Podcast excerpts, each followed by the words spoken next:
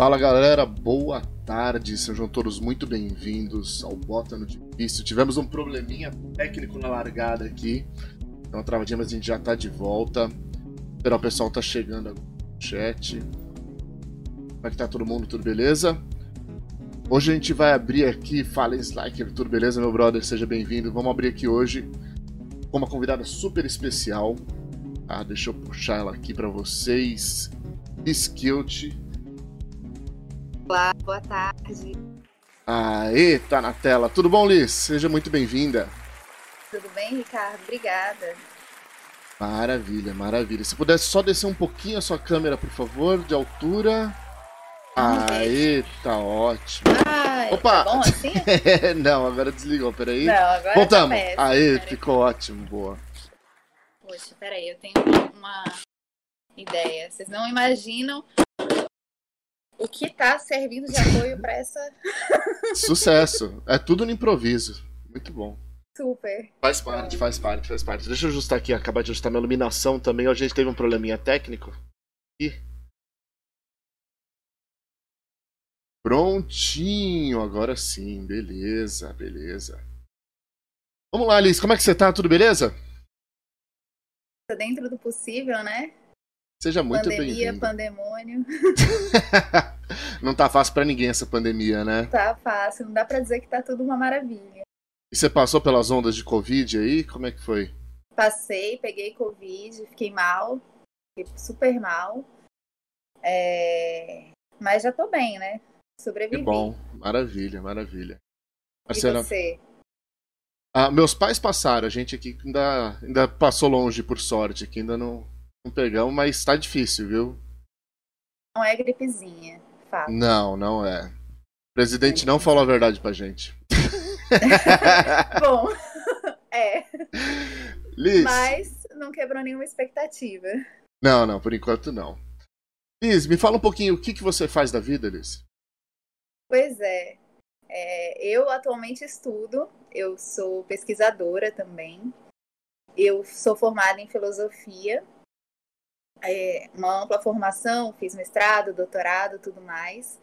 Eu estava trabalhando como professora no Cefet, contratada, e aí agora na pandemia eu sou eu passei, né, saí do meu contrato e me tornei pesquisadora na UF, num grupo muito bacana, lendo Flê de tradução, né? num- a gente está fazendo um livro sobre educação, educação sem muros.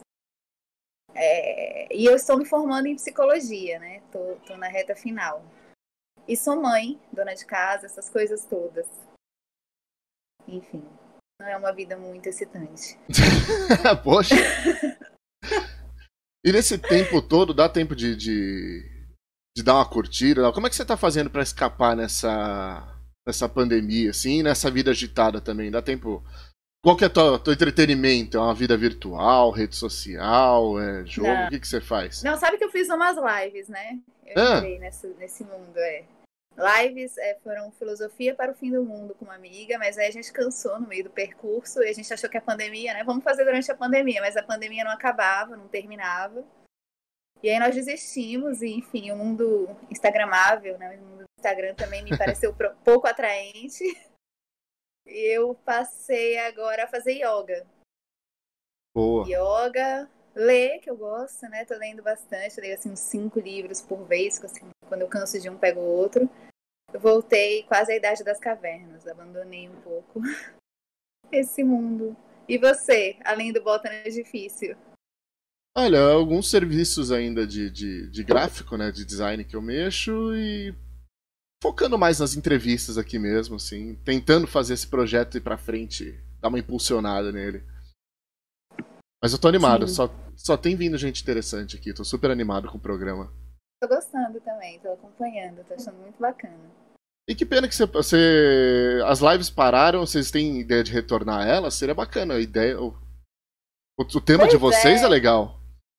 Pois é, vou falar com a Luísa, que é da The Self Hunter, que ela que, que foi a grande idealizadora e que me chamou. E, e eram muito legais, assim. É, Vocês falavam Mas mais sobre é- o quê? a gente falava sobre filosofia, né? A Hum. gente brincou filosofia para o fim do mundo e a gente pegava temas, temas da filosofia que conversavam com a vida. Certo. E aí a gente, sei lá, o medo da morte, né? É, algumas questões bem é, pertinentes para se falar na pandemia, né? Morte, a gente falou bastante. As pessoas que estavam com medo passaram a ficar apavoradas. A gente sucesso. A gente depois tentou ser legal, trazer uma pessoa que fazia escalada, etc. Mas a gente acabou. Uma vez uma pessoa entrou e falou: Nossa, que live chata, e saiu. Realmente não eram lives muito instagramáveis, mas tinha lá seus, ah. seus seguidores. A, a, a, filosofia, ela não é muito. Como é que eu posso dizer assim? Ela, ela não é feita para ser muito feliz, né? Tem essa não, sensação de que a filosofia não. não. é muito feliz. Eu, eu gosto muito de filosofia. É, eu também gosto. Eu não acho nem que ela é infeliz, eu acho que ela é, é muito teórica. É real, né, né, também. Ela precisa pensar, as pessoas não gostam muito, às vezes. Ela precisa, né, parar, fazer reflexão, acompanhar alguns conceitos e entendendo, né, como se desdobram, como se entrelaçam os conceitos, enfim. Ela é, ela é, ela não é muito sedutora, eu acho. Acho que essa é a palavra. Vocês divulgaram? Ela é um pouco árdua, rigorosa, é. né? Mas ela é importantíssima. Acho que as pessoas subestimam a importância dela. Verdade, concordo. Vocês divulgaram esse projeto nas redes sociais? Eu vi que você não, não, não usa muito rede social, né? Não, não uso. Não, eu tenho, eu tenho. Eu talvez esteja escondida, mas eu não uso muito, não. Eu não uso muito, não. Eu fiz agora um Instagram profissional, né? Porque eu comecei a achar que o mundo era muito mentiroso. Daí eu fiz um Instagram profissional para lançar projetos, que eu fico colocando coisas lá com pouca imagem minha, mas assim, uma coisa ou outra. Mas assim, é engraçado que o Instagram profissional existe, mas os projetos ainda não, não se consolidaram. Então eu fico pensando, quando eu tiver um projeto. tá lá, tá pronto. Aqui, daí eu, no fim eu tenho dois Instagrams muito pouco movimentados. em vez de um, mas, mas tá lá, eu acho que é um meio importante também, acho que faz parte do, é, mas eu não, enfim, né? Eu, não, eu sou um pouco analfabeta digital, então é muito difícil para mim e, e, e, pouco atrativo também. Sei dizer. Você falou que o mundo virtual é um pouco mentiroso, por quê? Como assim? Que... Ah, eu falei isso? Filosoficamente. Filosoficamente. tô brincando, tô brincando. Eu nem, tá vendo? Não tô nem ouvindo o que eu tô falando, mas olha só. É. A questão é outra. O mundo virtual é real? não sei se ele é mentiroso, né? Porque eu fui fazer uma breve pesquisa e, assim, virtual se opõe a quê? A físico ou a real? E na maioria das vezes dizem que se opõe ao físico. Então, assim, não, não é irreal, só não é físico. Certo. Né? Eu, mas assim, particularmente, eu, o que eu vejo é que as pessoas vêm é, transformando esse, esse lugar virtual numa realidade paralela. Não vou dizer que não é real, mas é uma realidade bem paralela da realidade mesmo, né? Uhum. E, e, enfim. Não sei nem como explicar, mas assim, é, existe um recuo da proximidade contínua, é, existe uma pulverização de imagens, né?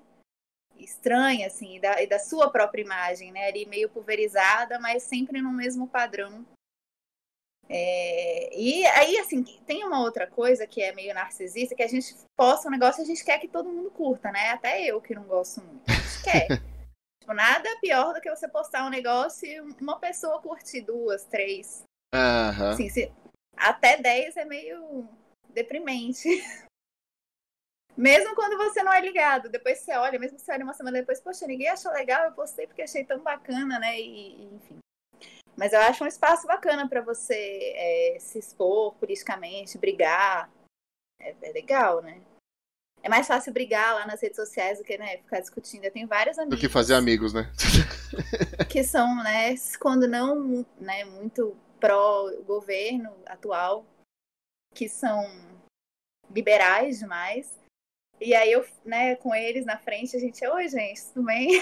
Mas a gente faz a realidade paralela onde a gente tem um conflito é constante, iminente, brincando, mas assim, verdade.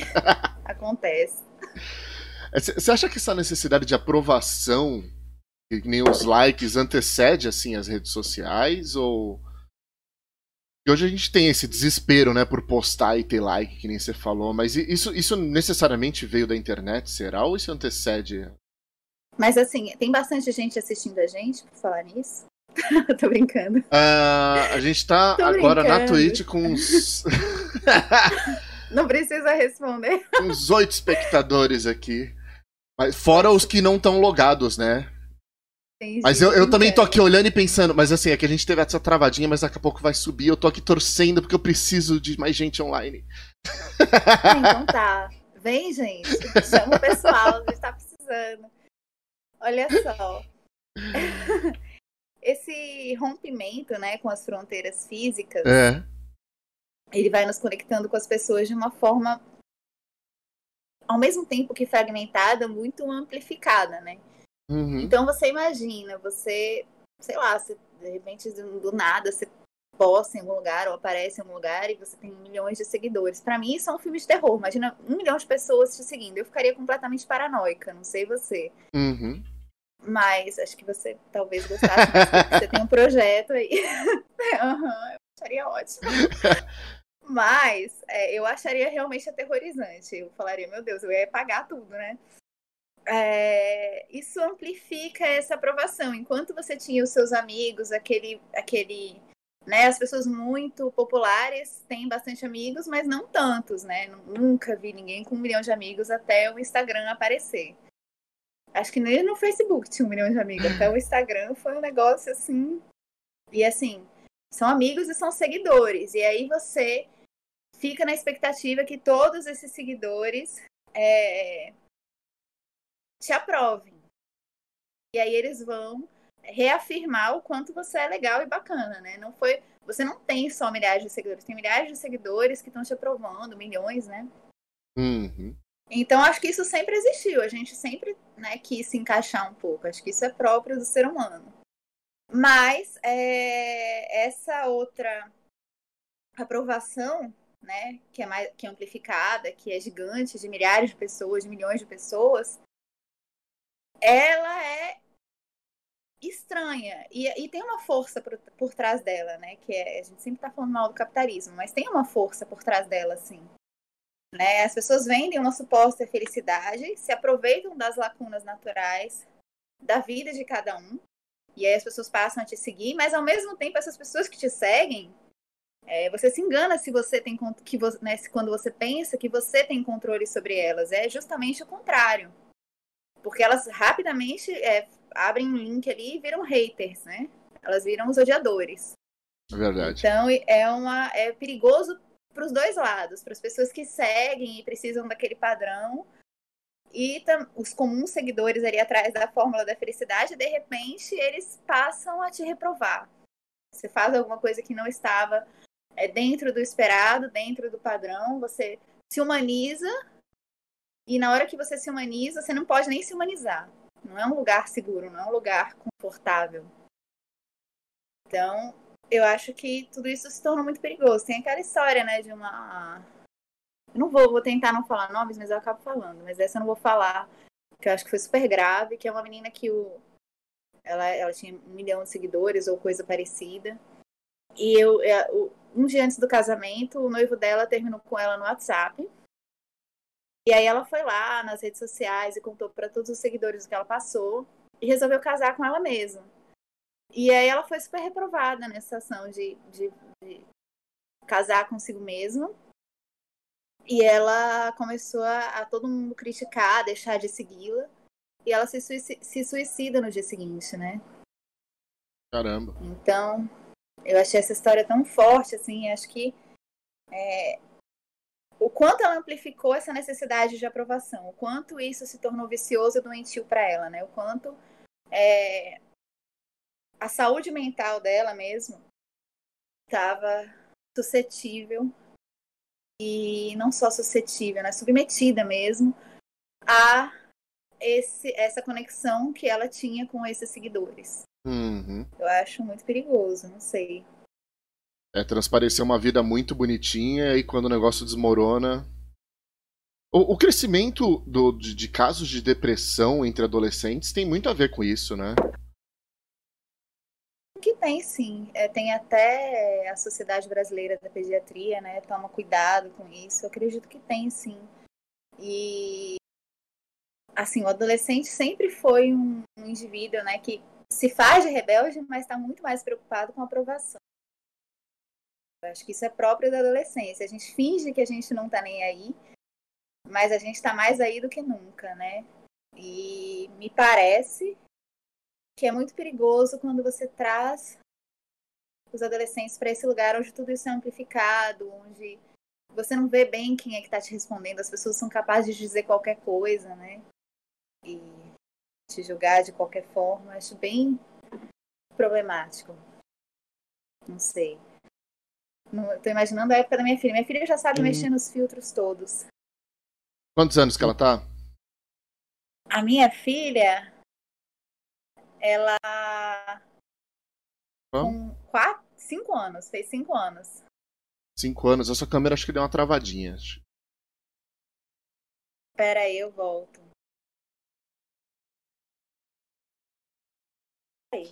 Travou? Voltei. Aí, voltou. voltei? Voltou, voltou. Pronto. Cinco anos ela já, já, já manja. O meu tá já... com sete anos. Ele já. Ele, ele, ele joga. Mas a. Mas rede social ele ainda não, não, Acho que ele nem conhece, na verdade, ainda. Mas ele não, joga. Olha, o que acontece é que lá no Instagram, quando você entra na tela dos stories, você. Hum. Você tem uma série de filtros que ficam gravados. Hoje em dia ela já entra no lugar para salvar vídeos e salva. E tem uns que são divertidos, por exemplo, só para uh -huh, sim, são animações. Sim. E tem uns que são de maquiagem, mas ela já tem todos. E assim, começa a entrar novos filtros. E ela, sem querer, às vezes coloca lá nos meus stories. Aliás, a quem mais me no Instagram ultimamente é ela. Que de vez em quando posto uma foto dela com esses filtros lá. E assim, a inteligência que ela tem para fazer isso, né? Porque eu não me lembro de ter mostrado. Não sei se alguém brincando com ela mostrou, mas eu não precisa. mostrei para ela. Acho que nem precisa, a geração é. Quando ela viu ele que tem uma câmera e quando ela vê que aquele botãozinho muda ela, aí pronto. Acho o máximo. É, aí tem de gatinho, cachorrinho, que é super legal, mas tem uns que ela fica com uma cara, o olho dela fica verde, umas coisas assim, bem diferentes. E aí ela gosta, ela fala, eu quero maquiagem, ela já fala isso.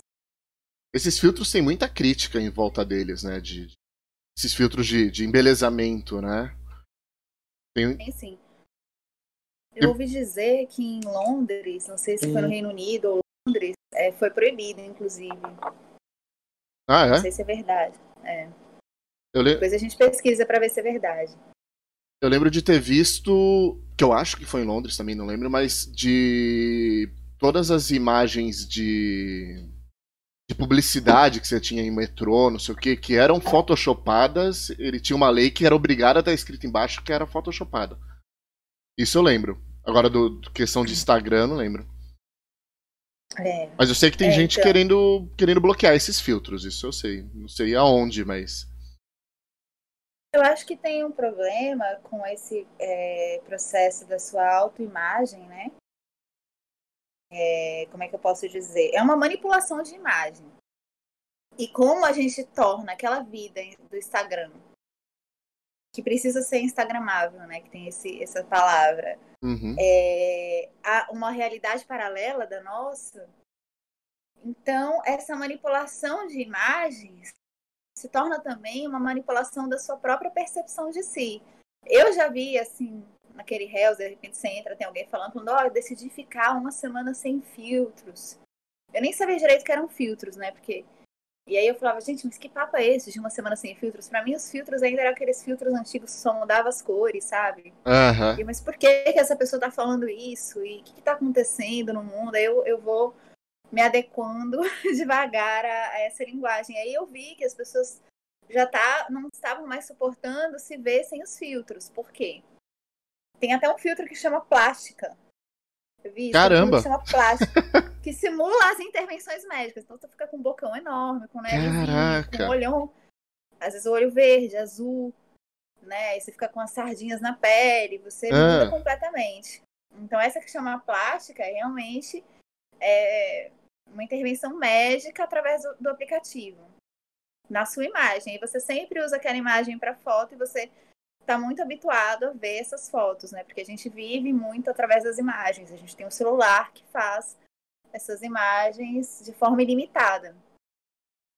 Então, as pessoas começam a subverter, né, é, a sua autoimagem. Eu acho que tem a ver com isso.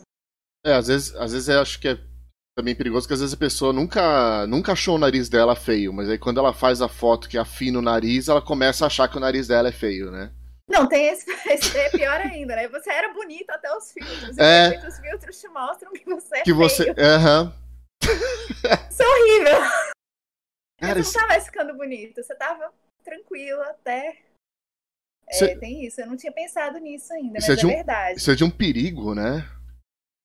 Perigo. A, a, a gente vê é muito a questão da, da- disso acontecendo em adolescentes, talvez até tenha a ver com o que a gente estava falando de, de depressão e tal.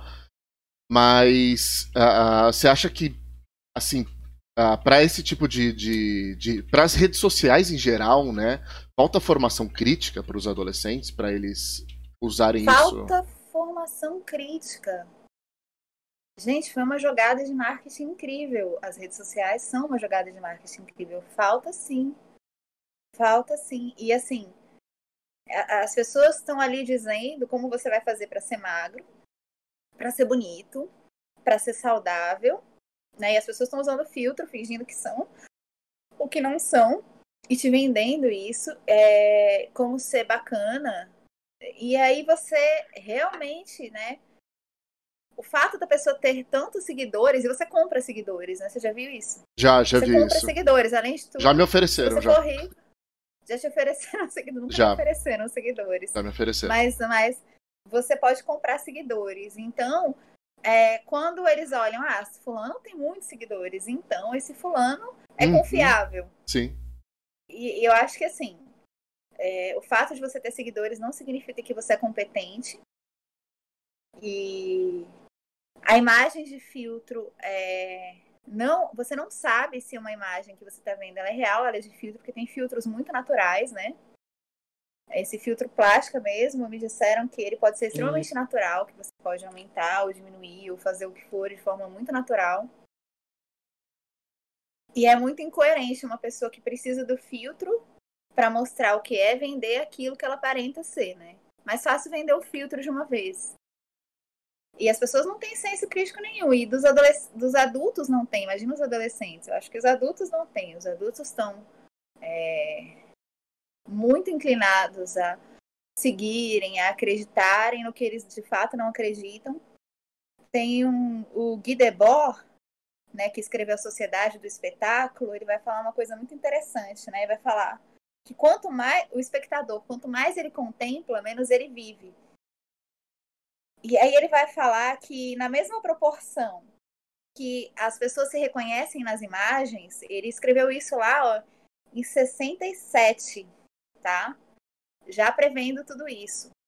É, e ele vai falar que ao mesmo tempo que as pessoas se reconhecem nas imagens, na mesma proporção, ela minimiza e se aparta da compreensão da sua própria existência, da sua própria autoimagem. Então, é, quanto mais você contempla, quanto mais você segue, quanto mais você admira, maior é o afastamento seu com a sua própria existência. E eu acho que nada mais verdadeiro que isso. E esse é o ponto né, do consumismo. Uhum. E seja lá o que for que você está consumindo. Porque a gente não consome mais produtos só, né? A gente está É. começando a consumir estilos de vida cada vez mais, aparência, popularidade. É, A gente tinha o. A gente almejava um carro, almejava uma casa, agora a gente já almeja o corpo, a pele perfeita, o nariz afinado, o- a bochecha de maçã, né? A vida instagramável. E assim, o perigo disso, né? E aquelas mulheres, né? Aquelas influencers que estão sempre postando aquela imagem nas Ilhas Maldivas, né? Que, gente. É engraçado, né? Fica todo mundo contemplando aquelas pessoas que, né, nunca. Não, não sei se um dia vão poder conhecer. Eu espero que todo mundo esperava, né? isso, Mas assim, vão ser é, hipócritas, não vão conhecer. Então as pessoas vão uhum. admirando, olha que linda as Ilhas Maldivas, e eu aqui admirando ela e dando popularidade para ela, né? Em vez de fazer alguma coisa com a minha própria existência, com a minha própria vida, né? Para isso que ela vive, porque né, tem, tem uma situação social, financeira, econômica tal que eu não tenho. Uhum. É muito uhum. cruel, né? É muito cruel. Porque isso já acontecia com as pessoas famosas, mas as pessoas eram famosas porque elas tinham, na, na maioria das vezes, algum mérito, né? Elas eram atrizes, tinham um talento, um talento que ia se expandir.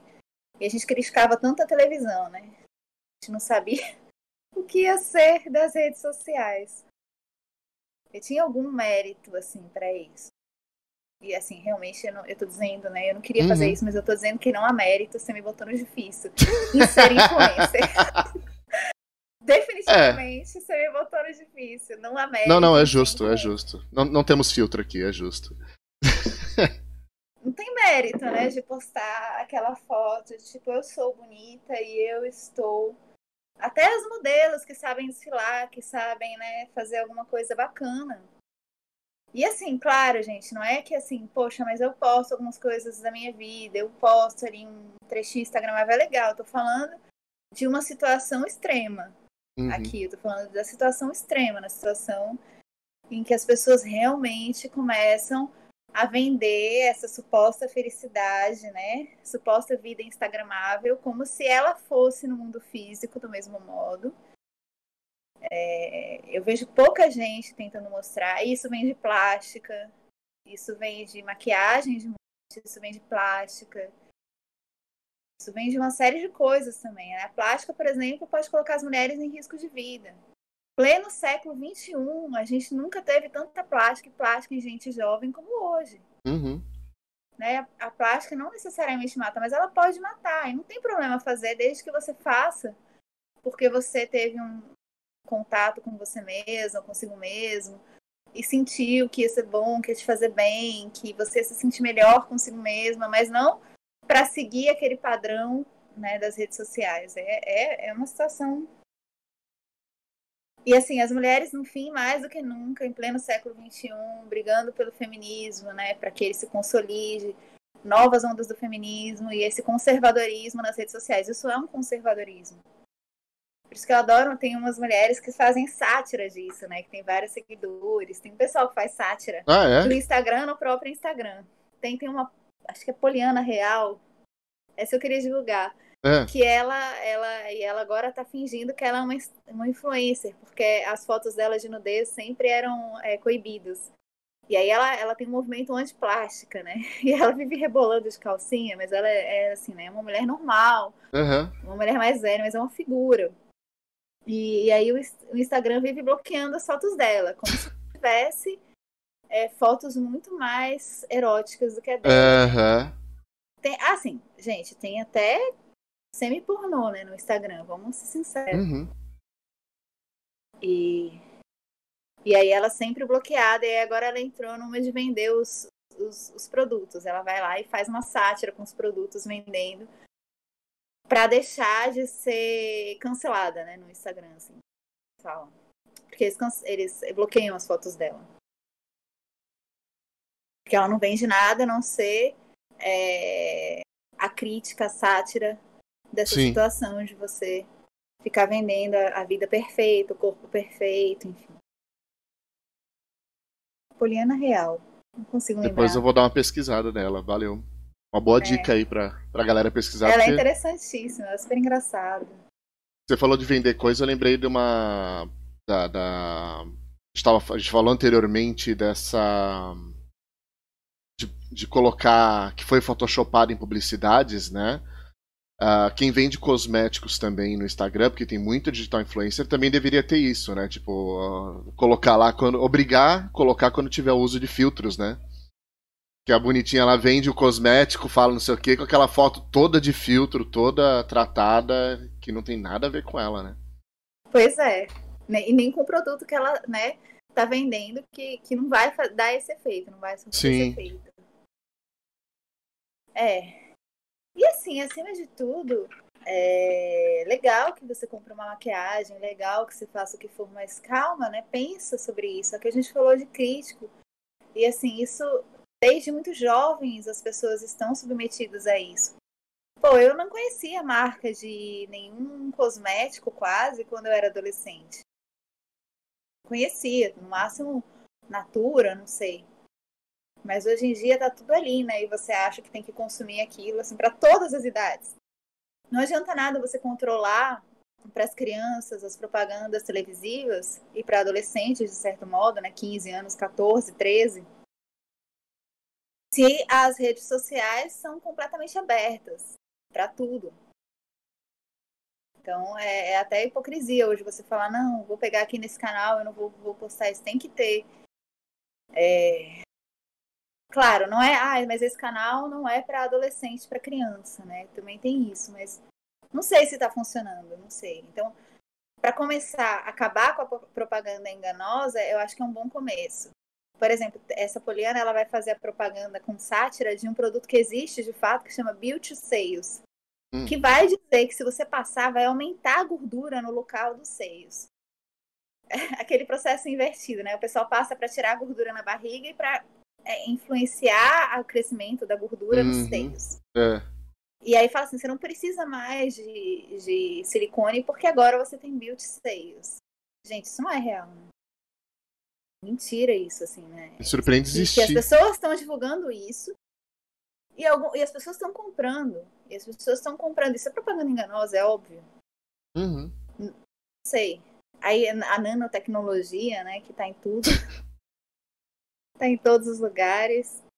Mas é isso, eu acho que as propagandas enganosas, elas têm muito espaço nessa vida enganosa, né? Que é a vida instagramável, que é essa vida do Instagram. Você falou de maquiagem. A, a filha de um amigo meu, ela tem. A, a pequena tem sete anos, né? Idade do meu uhum. filho. Ela estudou com ele, por sinal. E eu lembro que ela via tutorial de maquiagem no YouTube e tal. E, e eu já ficava um pé atrás com aquilo, porque. Sete anos. É. Já adorava ver tutorial de maquiagem, não sei o que. Era uma coisa que chamava a atenção dela. E ela queria se maquiar e tal. Eu achava que aquilo era um pouco cedo pra, pra maquiagem, né? Porque dá a sensação de que ela já desde cedo já vai desacostumar com o rosto dela in natura, né? Mas a minha pergunta é, o filtro, o filtro de hoje não é um pouco da maquiagem de ontem, assim? A gente não tá, tipo, elevando esse conceito para uma proporção maior só? Acho que não. Acho que eu, eu acho que é um problema essa criança com 7 anos é, ter esse vício em tutorial de maquiagem. Porque eu acho que vai mexer com a autoimagem dela, sim. Eu acho que tem um processo de autoimagem que fica comprometido desde muito cedo, né? E eu acho que ela não tem maturidade nenhuma, que eu acho que isso é um problema também quando você fala de adolescentes, criança, então, para lidar com isso, com essa imagem. É, uhum. é muito comum pessoas, e, e assim, eu, muita gente vai falar e, e vai concordar comigo, é, e eu já passei até por isso quando eu era adolescente. Engraçado, quando eu descobri pintar os olhos, eu queria ir para a escola com os olhos pintados e queria parecer que não estavam pintados, que era eu. Uhum. Né? Só adolescente já, no ensino médio. Agora, imagina uma criança que começa a estabelecer uma relação com a própria imagem a partir dessas cores, desses realces, né? Isso é um problema. Mas, ao mesmo tempo, ela vai lá, ela se pinta, ela tem um processo ali que eu acho que é até artístico. Ela vai descobrir como desenhar o rosto dela. Eu acho isso interessante. Eu não, não tenho nada contra, acho, tá. acho bonito até. Uhum. Agora, o filtro não. O filtro é uma coisa pronta, padronizada. Você nem mal pode escolher. Claro, você escolhe um filtro ou outro, mas várias pessoas podem colocar exatamente o mesmo filtro que você. E, e mal ou bem, você sai, né? Pelo menos a sua vida é real ela acontece com a maquiagem. Agora, você, quando faz uma realidade paralela, mesmo, né, que é a realidade virtual, eu acho que isso é adoecedor. Eu acho que há um adoecimento que é, é você realmente duplicar a sua vida, sabe? Você ramificar em duas a sua existência. E às vezes você começa a achar que aquela vida do Instagram é muito mais interessante que a sua vida. sei se, se, se isso está claro, mas assim, Não, você sim, começa sim. a duplicar essa via e aí você começa a ter uma vida sua, que é uma vida simples, cheia de chatice, como de todo mundo, uhum. cheia de uhum. lacunas, de vazio, né? Você não é uma vida instagramável, de fato, de ninguém.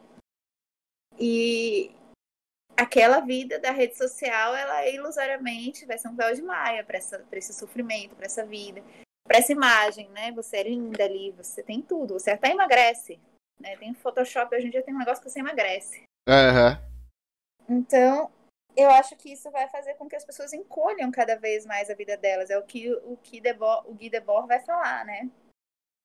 É, e aí ele vai falar que esse e é uma vida espetacular, né? Que é a vida do espetáculo, né? Que é o oxigênio desses meios. E ele é dogmático, não é geológico, e além disso, ele vai ter um falso otimismo. Ele é munido de um pensamento, mas ele é um pensamento que não tem senso crítico. E aí você vai é, revelando um processo de submissão, né, e negação da vida real, de fato. É, e é, é, eu não sei exatamente é, quais são os desdobramentos finais disso, mas pode ser um suicídio. Né? Uhum. Né? Quando você começa também é, a sua vida instagramável, ela também fica sob algum risco, você não tem mais nenhuma saída, nenhum apelo para a vida real. Eu, eu, a gente vê que isso pode acontecer, isso é real. As pessoas fazem e sacrificam muito a existência real delas, que, que, que, não deixa de ser real, é uma realidade paralela. A existência física, a existência desse mundo não virtual, que não é espetacular, né? na melhor das hipóteses, é uma vida boa, é uma vida alguém um bom vivan, mas não é uma vida espetacular. E aí quando você projeta toda a sua energia, toda a sua potência vital naquele mundo, aquele mundo te decepciona, e aquele mundo é opressor, né? Porque você, assim, na vida real, você vai ter alguns amigos, algumas pessoas, você passa um constrangimento. Agora, um constrangimento dessa magnitude, né? Magnitude holidiana, global, eu acho que é fica pesado. Enfim, não sei se, se você concorda comigo, mas uhum, eu acho concordo. que totalmente complicado e que desde 67 o, a gente tem é, estudos sobre isso.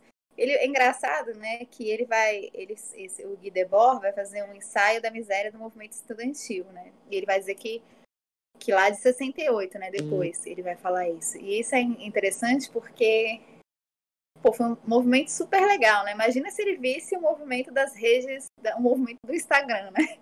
Quão miserável é. Ele vai falar que aquele movimento é miserável, que ele vai dizer que assim, que vale a greve dos trabalhadores, que o movimento estudantil foi só o espetáculo da cena.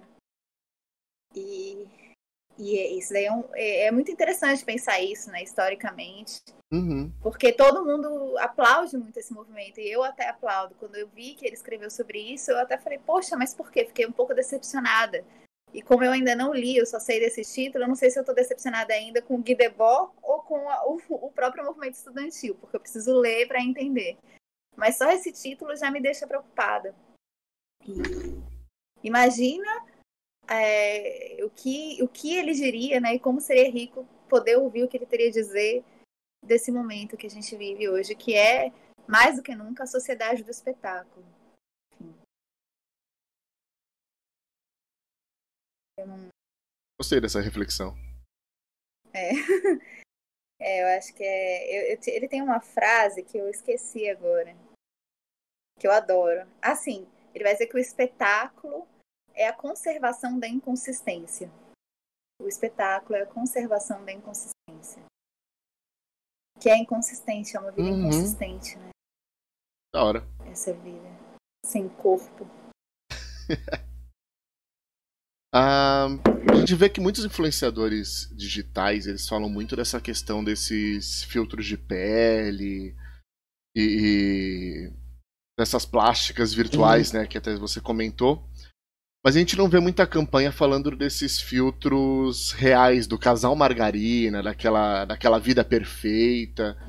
Por que será que, que se preocupa tanto? Que a gente começou justamente falando disso, né? Mas a gente está falando agora do, do, do, filtro de pele. Mas por que, que se esquece muito dessa, desse outro filtro, né?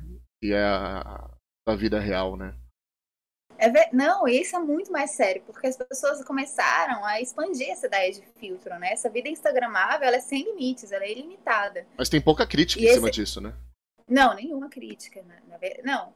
Gente, todo mundo aí no seu isolamento, cada um no seu isolamento, todo mundo na sua. Quem não ouviu falar da história do Nego do Borel? Da separação, né? A gente, né, a gente Até eu que, que nem eu nem conhecia ele. Você não conhece essa eu, história? Não, não, eu conheço a história, eu não conhecia o Nego do Borel. Pois é, mas é o mais comum, ninguém sabe nem quem é a pessoa, mas, mas depois, né, deu até bastante publicidade. Uhum. É a publicidade negativa se tornando positiva. Mas, é, hoje em dia é uma maluquice, porque a vida comum, né, vai passar por esse canal. Primeiro que a gente vai minha filha, ela entende esse rolo da câmera, a, a lida que ela tem com a fotografia e até com os vídeos, né? A vida vai passar por esse canal dos vídeos de uma forma muito diferente. E, e, e, muitas pessoas já nasceram com essa intimidade, entre aspas, eu quero falar sobre intimidade depois, porque né, intimidade entre aspas mesmo, com o rolo da câmera. Né? É muito familiar para elas, né? E todos os namoros começam como? Como é que você assume um namoro hoje em dia? Como é que a gente faz isso? A gente tem um marco temporal, que é o status na rede social. Toda relação começa assim. E aí, né, a partir daí, as, as pessoas elas têm uma necessidade esquisita, mas que, que é humana, de ver as suas vidas de uma forma narrativa, né? Isso daí já é comum. A gente já faz uma, uma narrativa da nossa vida. A gente costuma fazer diários, escrever sobre acontecimentos, né? E aí o, o Instagram é um palco cheio para isso. A gente começa a fazer isso com as nossas histórias afetivas. É... Existe um cara, eu fiquei chocada. Eu tive uma amiga que, que eu ia falar sobre, um pouco sobre isso, né? E aí ela, ela não tem nem WhatsApp, nem Instagram, tá? Super escondida do mundo, mas ela sabe tudo, não sei como. E aí ela me mandou um casal bem jovem, de 21 anos, terminando no YouTube, né? E aí eles devem ter terminado antes. Ela escreveu uma carta para ele para terminar e depois eles foram consolidar isso no YouTube para todos os seguidores. O cara tem mais de 6 milhões de seguidores. É muito absurdo. É. Desculpa e, assim, te interromper. O Nego do Borel influenciou eles a fazerem isso. Esse caso do Nego é. é bem recente. O cara, eu esqueci o nome dele, eu acho que é Polado. Polado. Polado e Vicky.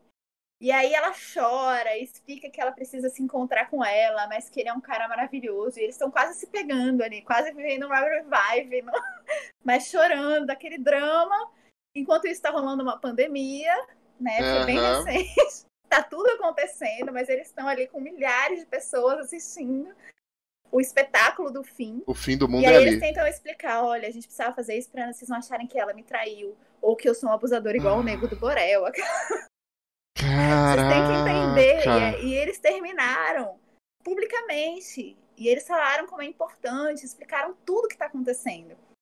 E assim, né? Dava para fazer isso de outra forma. Eu acho que eles nem sabem que dava para só terminar e até escrever, já que eles são tão populares. Poxa, nossa relação, né? E ele escreveu um texto, mas eles fizeram esse vídeo com choro, com quase revive, ela, eles se abraçando, quase, a gente se pega ou não se pega. Tava uma loucura. E eu achei isso muito engraçado, né? Porque eu fiquei pensando, cara, eles. Será que eles vivem em intimidade? Será que essas pessoas vivem em intimidade? Eles eram um casal extremamente popular, só ele tem milhões de seguidores. E a, tem, o Heidegger ele vai escrever, né? Ele vai falar sobre a experiência da intimidade, que não é entre as pessoas, um texto que é muito bonito, que ele usa um poeta alemão. Hum. E ele vai falar da ranhura da rachadura de um sapato. E ele vai falar que a intimidade vai trazer aquilo como metáfora para falar da intimidade. E aí ele vai dizer que a intimidade é o rasgo que há entre duas coisas, entre essas duas beiradas do sapato. No caso, você pode pensar num rio. E ela é um espaço né, que as pessoas, que não são coisas justapostas, quando você faz esse espaço entre elas, que é a intimidade, é, existe uma dimensão que é criada, né? Eles se interpenetram. Nesse meio, as pessoas estão unidas, elas são íntimas, né? O meio desses dois é a intimidade, é uma cumplicidade própria. E aí ele vai falar mais adiante que isso precisa de, de quietude. A gente precisa se aquietar para viver a intimidade. E se você pensar, o que é você estar tá na intimidade da sua casa, que você tira a roupa, que você deita de qualquer jeito, que você abraça ou não, ou briga, né, escandalosamente com alguém. Hum. É, mas aquilo é um lugar também de uma certa quietude, um lugar mais silencioso, que você tira todas as máscaras, todos os filtros, todos os espaços. Né? Imagina um término de uma relação. Eu acho que eles nem sabem que eles podem só terminar. Eu acho que eles não sabem que dá certo também. Já, é, já é, a vida eles têm 21 anos, tá? Já estão expostos a essa vida. É, e essa menina aí do Negro do Borel também, né? E aí ela ela namorava ele, ou casava, há três anos. E ela vivia uma relação abusiva. E ela conta que uma vez ele jogou ela na frente das pessoas. Ela tá indo na polícia. Ela tá também trazendo à tona esse rancor, que também é algo íntimo dela, que um dia ela vai talvez se envergonhar ou não. Não que ele não uhum. mereça isso, né? Ela também tá colocando a raiva, tudo aquilo que ficou Sim. sufocado. É, eu acho que de fato ela viveu o abuso, mas ela vivia uma vida ali instagramável, uma vida linda, repleta de felicidade, aquele amor perfeito que todo mundo busca, né? Quem nunca? Quem nunca olhou um ex-namorado com a namorada nova e falou, pô, aquele cara era tão babaca comigo, agora tá todo feliz aí, né? Eu já passei por isso. E, e não é assim, essa vida que é exposta na rede não é a mesma vida do mundo físico. E aí ela começa a revelar essa vida real por trás dessa realidade paralela. Isso é muito dramático, né? Isso é um trauma. Isso é muito doloroso. E o que é interessante, eles precisavam ter essa vida porque eles vendiam produtos. Chega lá no Dia dos Namorados, eles são contratados por sei lá quanto dinheiro para fingir que estão trocando aquele presente. E por mais que coloque patrocínio, é sim uma mescla da vida real da vida física com esse mundo virtual. Existe uma realidade virtual que as pessoas seguem e que faz com que as pessoas acreditem. As pessoas usam casais reais para passar uma imagem de verdade, né? Mas isso é desonesto. Isso é desonesto, uhum. né? É, e assim, você vende a sua vida íntima. E você vende a sua intimidade, porque existe intimidade não acho que exista intimidade aí. Ah, e assim, né, essa vida, é, eu tô lendo um livro da Clarice Lispector, lindo, que é dessa mesma época do Guy Debord, que eu achei interessante, assim, pouco depois, é, da, é de 72, eu acho, 73, mas ela passou três anos escrevendo um livro bem pequenininho chamado Água Viva, e ela vai falar sobre um instante. E ela vai falar é, sobre esses instantes já, que quando você quer capturar um instante, ele já passou um instante de uma vida vivida, ele é incapturável, né? Porque ele passa. Uhum. E ela uhum. vai falar que um instante é, é, semente viva, porque ele se brota, ele se brota cada vez uma outra coisa. E você não assume seus desvãos, você não assume o que esse instante causa em você. Você tenta parar um instante para capturar, fotografar e vender. Então você está vendendo, além de vender o incapturável, quando você faz isso, você você vende a sua experiência, porque você não está mais experienciando a sua própria vida. Você está tornando da tua vida um constante trabalho. A sua relação amorosa, a sua relação afetiva, a sua intimidade, ela deixa de existir. Eu, eu acho que isso é tão problemático e assim é problemático para quem assiste, sim, é muito problemático para quem assiste. Por quê? Porque é mentira. Você não vai conseguir capturar de uma vida instagramável e trazer para uma vida real.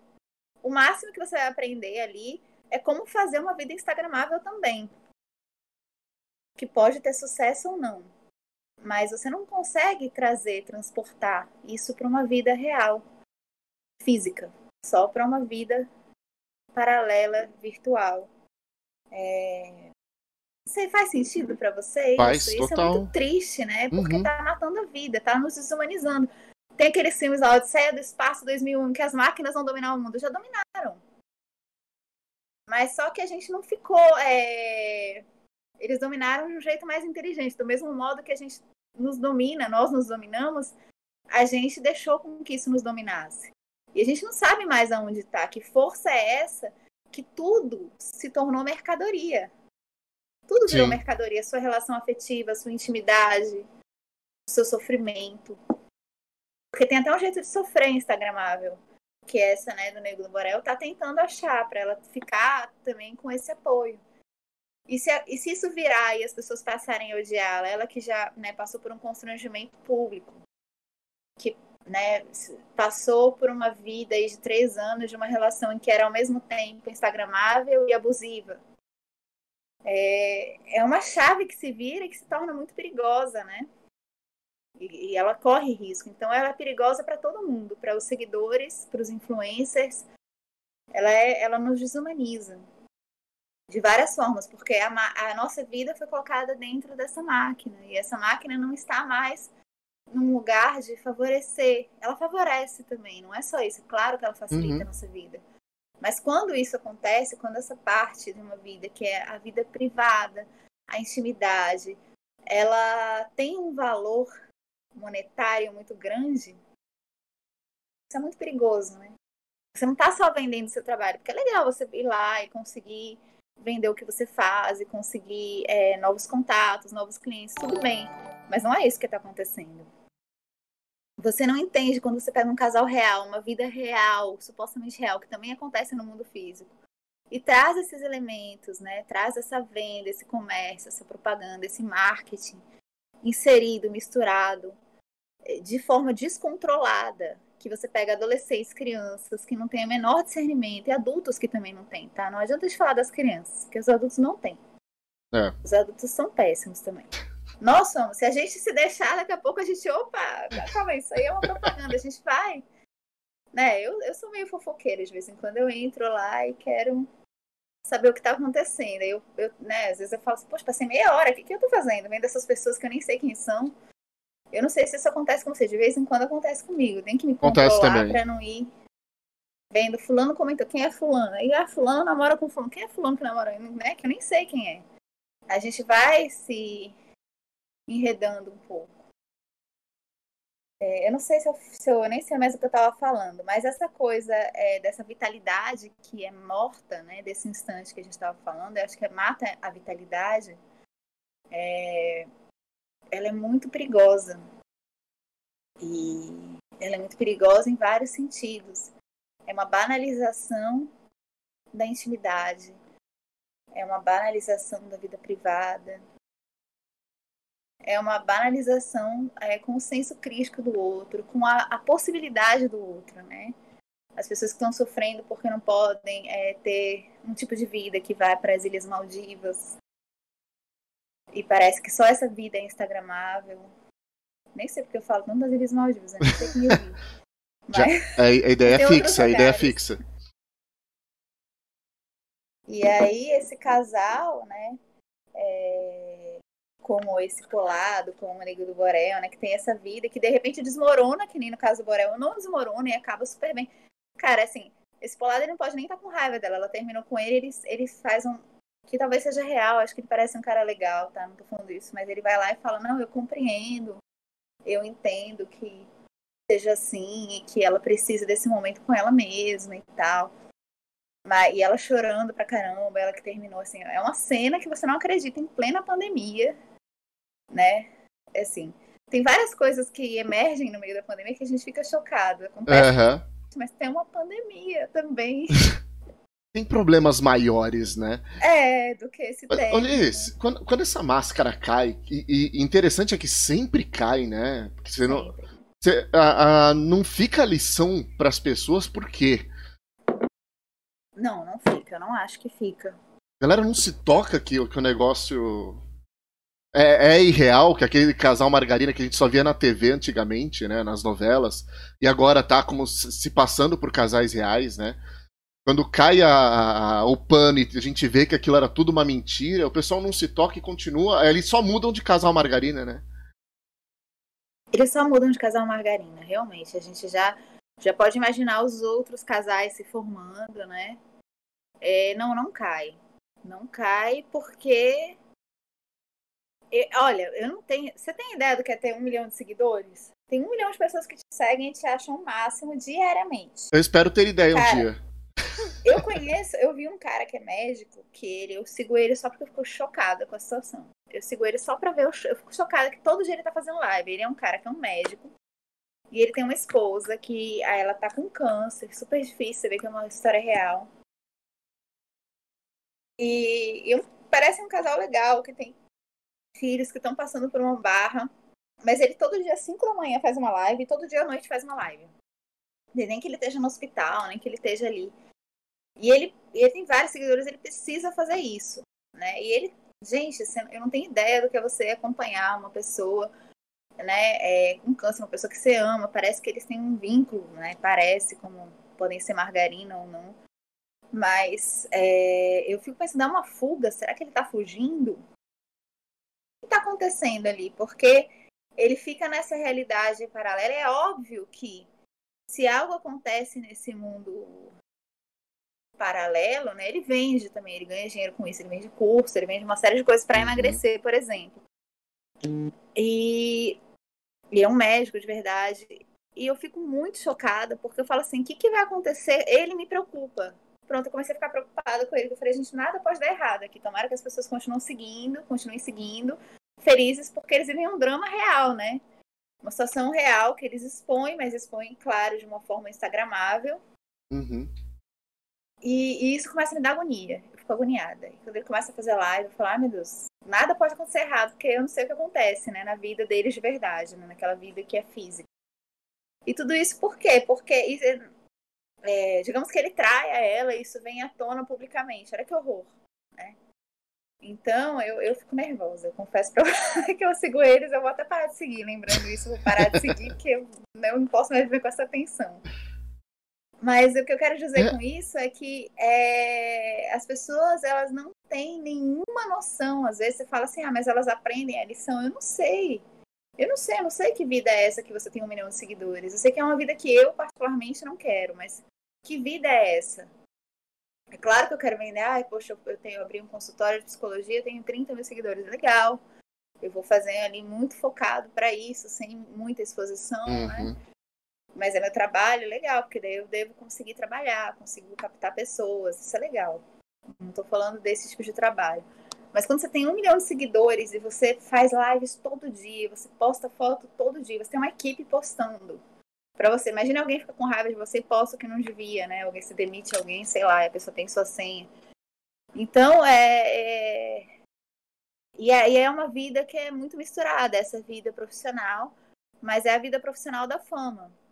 Uhum. É, são os novos famosos, a nova forma de ser famoso. Antes você era, sei lá, do esporte, atriz, ator ou cantor, ou da música. Não cantor exatamente. E hoje as possibilidades são infinitas, né? Você pode ter um Instagram e de repente você tem essa vida e as pessoas famosas falam muito desse perigo da fama, desse lugar da fama.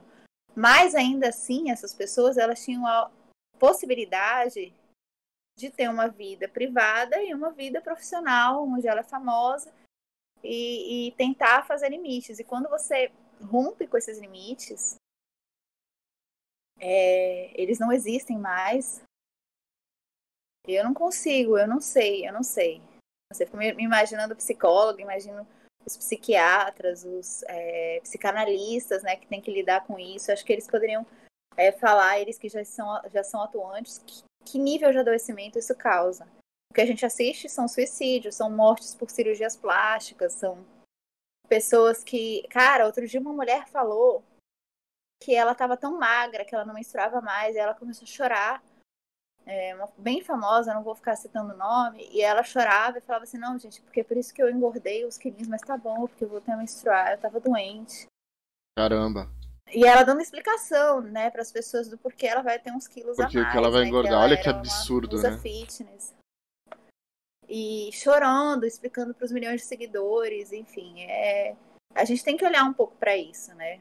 E assim, e essa fuga da realidade. A gente está numa pandemia, tem problemas maiores, a gente está vivendo uma situação de calamidade na saúde pública, a gente está vivendo uma situação política perigosa. É... E as pessoas estão cada vez mais alienadas, né? E assim, acho que a pandemia na verdade, como a gente né, deixou de sair, a gente ficou trancada, a nossa fuga para o mundo externo é essa. As séries, a televisão e também essas redes sociais. Então, mais do que nunca, isso começou a, a eclodir. Enfim, é, é bastante perigoso, não sei. É... Não estou dizendo, tá, que não existem diferentes formas de amar. Né? Tem o Guimarães Rosa fala, a flor do amor tem muitos nomes. Mas eu desconfio que nenhum desses nomes é Instagram. Desconfio que nenhum desses nomes é. E as é. pessoas que chipam, Ricardo? Você já viu isso? Eu também descobri com essa minha amiga que não tem nada. É. O Brumar, né? Que, era, que existe até hoje, as pessoas que estão torcendo pra Bruna Marquezine e pro Neymar, né? Que é o Brumar. né? Porque é realmente, se, se você é um casal que chipou, você vai vender, você vai ficar milionário. Entendeu? Você chipa. Você já chipou com a sua não. companheira? Ah, não, peraí, como assim? eu, eu, nunca chipei ninguém, assim, de, de, de, famoso, assim. Eu... Ah, é a gente que chipa os famosos, né? Não é seguidores. É. Mas você nunca foi chipado também. Acho que não, não sei. Vai, né? Daqui a pouco você coloca ali um, um hashtag. se descobre super chipado. fazendo essas entrevistas já podia estar milionário. Caramba! Eu não sei, eu tô. Eu, tô... Eu, já, eu já tinha ouvido esse negócio do chipar, mas acho que eu nunca dei muita atenção para isso. Cada quando ela me contou. Olha, ela é tão esperta que ela não tem nem WhatsApp, tá? Ah, é? Fica a dica. É. Caramba. Tem WhatsApp. Ela tá, ela tá agora, né? Que os amigos que a gente tem em comum, ela deve estar tá assistindo. Ela tá pensando assim: me entregou, né? Que todo mundo sabe quem é ela. Quem é que não tem WhatsApp? É. o, só volta a me falar que ela ainda, ainda tem telefone fixo. Aí vai ser sensacional. Fixo. Eu, eu tenho quase certeza que ela tem. Caramba, isso é raro, hein? Quase certeza que ela tem. Isso é raro. raro. Deixa eu raro. Posso voltar um pouquinho só na, na, na história? Uma coisa aqui, uma observação que eu queria fazer. Você falou do médico da, da que fazia as lives, né? E me, e me, me gerou uma seguinte questão que é a do conforto.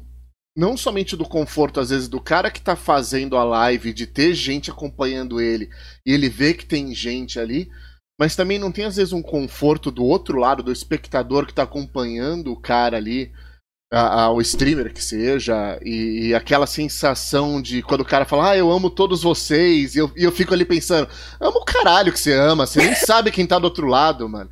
Mas não tem uma sensação de conforto mútuo, às vezes, ali, do. do tanto às vezes de quem tá streamando pela necessidade de atenção, mas do outro lado também da necessidade de. Gente, né? Cara, que a gente nunca, nunca estivemos tão carentes, né? E assim, é engraçado que as pessoas falam assim, ah, eu quero ser a melhor versão de mim, ou de mim mesmo. Eu não ligo, vocês sabem que eu venho aqui para falar a verdade para vocês, um milhão de pessoas, e vocês aqui. É, nada mais mentiroso que isso, né? Até a Poliana, que eu adoro o canal dela, que eu acho que ela tem realmente um engajamento legal. É claro que ela tem uma relação afetiva com aqueles seguidores. Claro que tem um conforto de uma relação afetiva. Mas assim, né, quem nunca se apaixonou à distância por correspondência, né? Que é, que é, que é muito mais íntimo, tá? Que realmente uhum. você faz aí uma, é, uma projeção introspectiva de quem você é, você se revela, né? Eu acho que você vai é, recebendo esse lado do outro que é revelado, que não acontece nas redes sociais, né? Até quando a gente fala dessa narrativa, né? Você constrói uma narrativa, mas não é uma narrativa que te leva a pensar nas relações, igual escrever um diário, escrever um diário, escrever e de repente você, você passa por um processo seu de subjetividade própria, né? Isso não acontece. Agora, tem uma relação afetiva é real, porque se você depende da aprovação dessas pessoas, e esse cara, eu acho que ele está extremamente carente, é, e acho que ele recebe esse carinho e, e doa esse carinho. É, eu não sei se é errado, também é chato a gente julgar. Mas eu acho que é perigoso. Uhum. E é superficial. Porque nem todo afeto é Verdade. é profundo. Verdade. Eu, eu tenho um afeto superficial. A gente tem amigos superficiais. É, outro dia, meu parceiro me falou, né, que eu sou super amiga dos meus amigos, eu sou, é, é, enfim, intensa. e aí ele falou uma vez para mim que eu fiquei chocada, assim, de ouvir. Ele falou, pô, às vezes eu tenho amigos que eu quero só sair para beber, eu não, não quero ser, ter essa relação íntima com eles, né? Uhum. Daí eu falei, poxa, é, né, tem, é, é, também é válido, por que não? Uhum. Também faz parte. Tem amigos que não vão ter uma relação intensa, profunda. Eu, eu particularmente gosto disso. E acho que isso me enriquece e não sinto o mesmo prazer com as relações mais superficiais. Mas também já me diverti com estranhos, já, já esse afeto já me chegou com estranhos ou com pessoas que, que, que foi uma situação superficial. Agora, eu acho que mais perigoso do que a superficialidade, não sei se você concorda comigo, é essa quantidade, né? E essa possibilidade de virar uma chave e você passar a ser odiado por essas mesmas pessoas. Porque as mesmas pessoas que te seguem, que têm essa expectativa, né? Porque elas se em você, né? Aquela ideia que o Guy Debord vai falar, que é, é o espectador, quanto mais ele contempla, menos ele vive, ele vive através de você. Então ele precisa disso para viver. A vida dele está projetada nessa imagem que você lança, né? Nesses instantes que não são os instantes da Clarice, né? Que são instantes que são estáticos e impossíveis, portanto, já que um instante é semente viva. E você é, projeta toda a sua existência, ou parte importante dela naquilo, né? Você idolatra aquelas pessoas, você idolatra aquele espetáculo que a pessoa faz. Aquele espetáculo muitas vezes vazio, você não tem arte, né? Eu que voltei a ler e abandonei um pouco as redes sociais, falei, cara, como é bom ler. Tô lendo cinco livros de uma vez. De tão é, imersa que eu tô nisso, né? Porque não, não tem arte. Às vezes eu conheço pessoas profundas que colocam uma coisa que te traz e, e é, um viés estético, fato, né? Poesias, frases, imagens, uhum. mas não é a mesma coisa. É uma projeção da sua vida, no fim. Quando você falha, já que a pessoa está projetando a vida em você, ela também te detesta, porque você também estraga a vida dela quando você estraga a sua. Quando você decepciona, né? Sim. Eu não, eu não sei explicar que relação é essa, não sei que nome que a gente pode dar, mas assim, é, as pessoas idolatram esse espetáculo da vida instagramável, né, que o outro consegue fazer. E aí é uma é uma técnica, né, para fazer isso. É uma técnica muitas vezes de você colocar muitas coisas e, e postar, né? Se você quer ter mais seguidores, você posta mais coisas, e tem o Reels e, e o Instagram é muito inteligente, né? Porque ele não para de Antigamente a gente tinha só as imagens, aí começou os vídeos, aí começou a ter IGTV, aí depois começou a ter live, aí começou agora Reels é infinito, né? Eles são muito inteligentes. Então, são inúmeras ferramentas para as pessoas fazerem essa vida instagramável, invejável, onde as pessoas começam a projetar. Assim como as pessoas falavam mal da novela das nove, eu acho ela. Eu, eu já fui noveleira, assisti novela com minha mãe, todo mundo me critica da filosofia, mas poxa, novela. Teve uma vez que um professor me deu um livro que ele falou, ai, aí ele fala, eu, eu fui ver, procurei uma coisa que eu gostaria de estudar, que era um professor amigo, assim, e depois procurei uma coisa que eu achei a sua cara. Aí me deu um livro do Manuel Carlos. E aí eu falei é. assim, é, eu, eu, tô, eu tô manchada aqui, né? Hoje eu não assisto mais, faz tempo que eu não tenho tempo depois que eu tive filho, mas eu assisti, acompanhava um pouco. E eu era muito criticada, né? Mas era muito menos nocivo uma novela que passa naquele horário que você acompanha, Sim. você tá naquele horário que vai dormir, do que isso, né? Do que essa vida. Porque a novela, ela é uma ficção personagens têm outro nome. É nítido que é uma ficção, né? É nítido. E essa vida dos influencers e das influencers, isso é uma questão, cara, são as mulheres. Os homens, você tá aí, não estão tão suscetíveis a isso. Né? Isso atinge, eu acho que isso tem uma questão de gênero e tem uma questão do feminismo que me é, atinge diretamente, que é são as mulheres as principais atingidas. Uhum. Sim. Esses dias eu tava vendo, tem um cara super legal, que é Marcos Rojo, que eu sigo na yoga, adoro ele. Que ele dá umas aulas de yoga, que é bem legal, que isso, é, isso eu acho legal. Ele também tem 17 mil seguidores. Né? E aí ele tem um projeto de, de fazer uma yoga experimental do espreguiçamento super legal. E, e aí eu ficava vendo, poxa, mas só tem mulher, né? Que só as mulheres estão preocupadas no autocuidado e nisso, né? E aí me veio, me veio esse clique, caramba, mas só tem mulher também, influencer mulher. Os homens também estão ali colocando um trabalho, mas que não compromete tanto a vida deles como tem comprometido das mulheres que seguem as influencers. Eu acho que, não sei, você pode me responder melhor. Eu acho que os homens também começam a ver nesse padrão de beleza das influências um objeto de consumo, né? Um objeto. Uhum. Não sei se você vê, acredito que não você, mas alguns amigos. Aí a mulher ideal de novo num novo, numa nova embalagem, num novo, né? Que é um é. produto. É. Nós somos um produto. A história vai, passa, muda e a gente continua sendo tratado igual o produto. A criação de um novo padrão de beleza, né? É. Mas é, os homens estão ali para consumir, que ela é linda, que ela é gata, que ela é uhum. gostosa, que ela lacrou. Mas é, eles não têm esse modelo a ser seguido. Ou vocês, ou os homens têm também. Eu estou um pouco confusa sobre isso. Ou se tem, não é na mesma proporção. É, eu acho que não é na mesma proporção.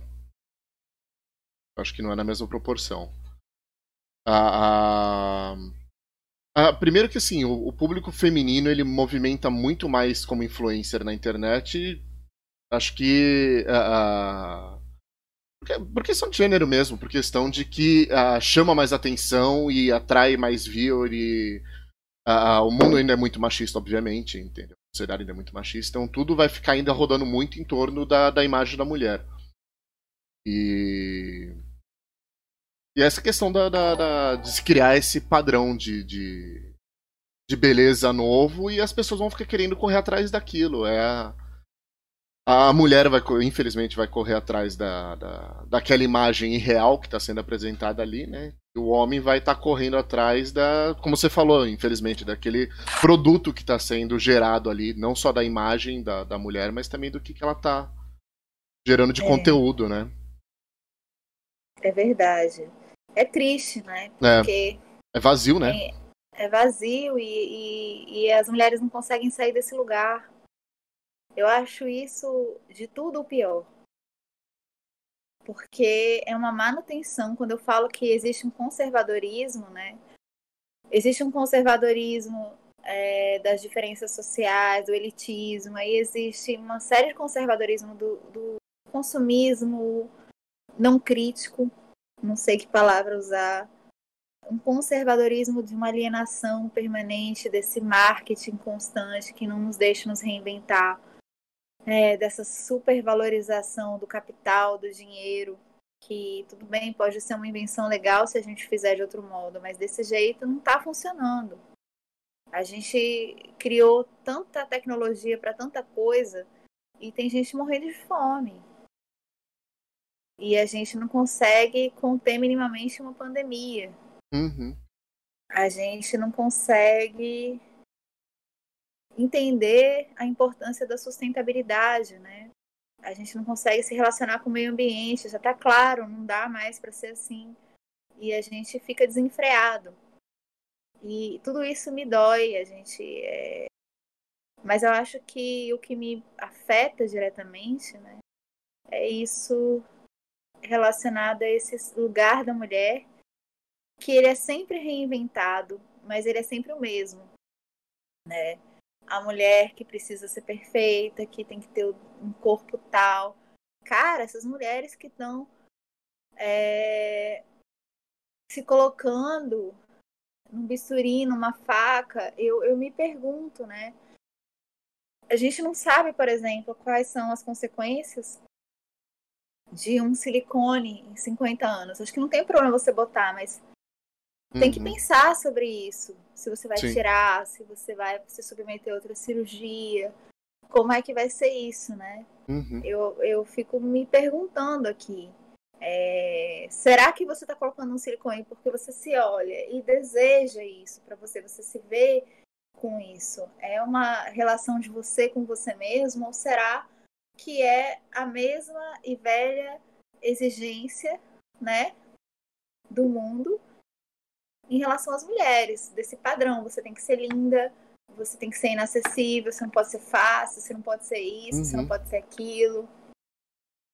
E aí até esse empoderamento é, é uma exigência. Você também tem um grau de empoderamento. Você também não pode se empoderar demais.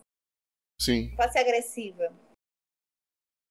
E a gente está na mesma moldura de sempre. Claro, não é de sempre. A gente tem a conquistou o mercado de trabalho, alguns direitos civis importantes. Tudo bem, não é de sempre. Claro que as conquistas estão aí.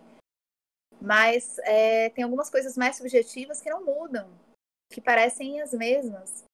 E acho que as redes sociais e o Instagram, ele fomenta isso. E deprime, né? Deprime, uhum. porque nem essas mulheres são elas mesmas, porque elas estão usando os filtros, o aplicativo de emagrecer e, e as plásticas, né?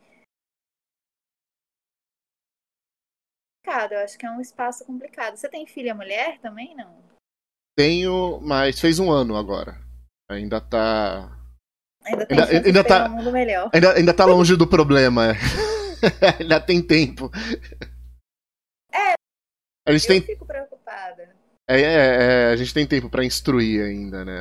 Disso. Mas assim, nunca tá longe, Mas... nunca tá fora do perigo, né? Nunca não, tá. Não, é, o mundo tá aí. É. Ela se rebela contra você e fala. Eu sou assim. Sabe que você tava falando, a gente tava falando da, da, das questões de padrões também. Ah, as Barbies nos anos 50 ditaram alguns padrões de beleza também, né? Uh, uh, você tinha a questão do, dos mangás no Japão também ditando o padrão de beleza, ainda mais uh, vendas japonesas que não são detentoras de, de, de corpos volumosos e, e, e, nos mangás eram, né? E, e, isso tudo não é muito novo, né? Se você parar pra pensar essa questão de, de, de ter alguma coisa ditando um padrão de beleza novo, isso não é novidade pra gente, só que isso hoje tá numa proporção enorme, né? É verdade. Não, não é nada novo. E é exatamente isso que eu tô falando. É um conservadorismo desses padrões.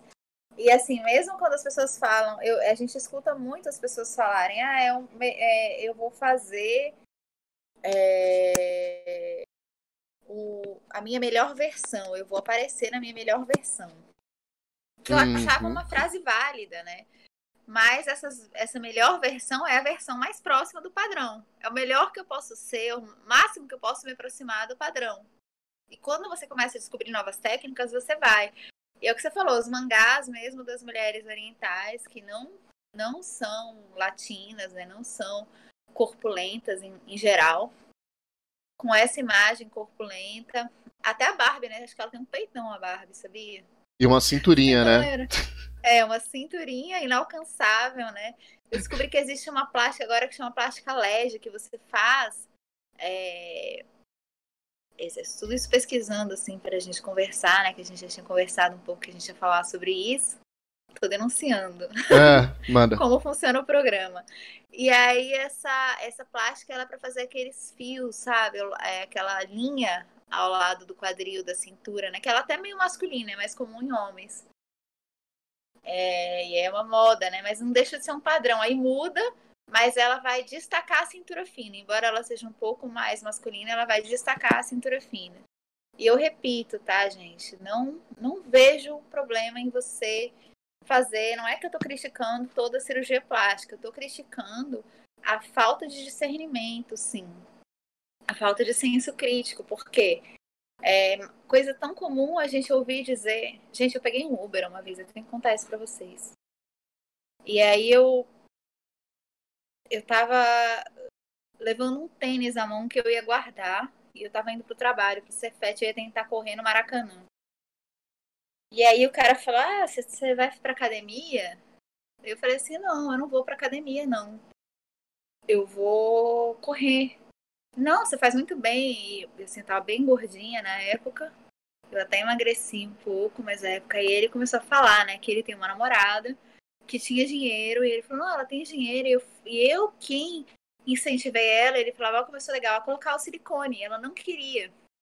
Ah. E eu falei, você tem dinheiro, cara, silicone, ele, ele tá na moda, ele falou assim, você vai ficar mais descolada, ele falava assim, né, e assim, que palavra é essa para silicone? E eu ficando horrorizada com aquilo. e não podia falar muita coisa, né? A gente não sabe quem é. Aham. E ele dizendo assim, não, ela, é, pô, ela tá fora de moda sem silicone. Todo mundo tem silicone hoje, né? E ele me pergunta, você tem silicone? que situação. Eu, eu não sabia o que dizer, eu fiquei quieta sem responder. E ele insistiu: Você tem silicone? Eu falei: Não, ele não, mas você, pelo jeito, não precisa. Agora, daqui a pouco é bom você botar Caraca! o silicone. E eu falava assim: Gente, isso não tá acontecendo. Era tipo, não, usa, usa um colar. Era como se fosse isso, né? Tipo, não, usa um colar porque é legal, tá na moda, assim. Esse colar tá na moda, essa cor tá na moda. E não é assim que funciona, né? E ele se achando o máximo. Eu pensando, gente, que abusivo ele falar isso pra mulher dele, né? E eu não tive coragem de ir lá e peitar ele. Eu fiquei quieta, assim, mas fiquei muito incomodada. Fui dar aula. Eu lembro que eu contei pra minha estagiária à época. Eu falei, gente, eu passei por isso agora no Uber, tô até um pouco transtornada. E foi do começo ao fim, ele dizendo, não, você vai ver, agora você vai correr, você vai emagrecer, daí depois você vai querer botar o silicone, depois você vai querer fazer isso, depois você vai querer fazer aquilo.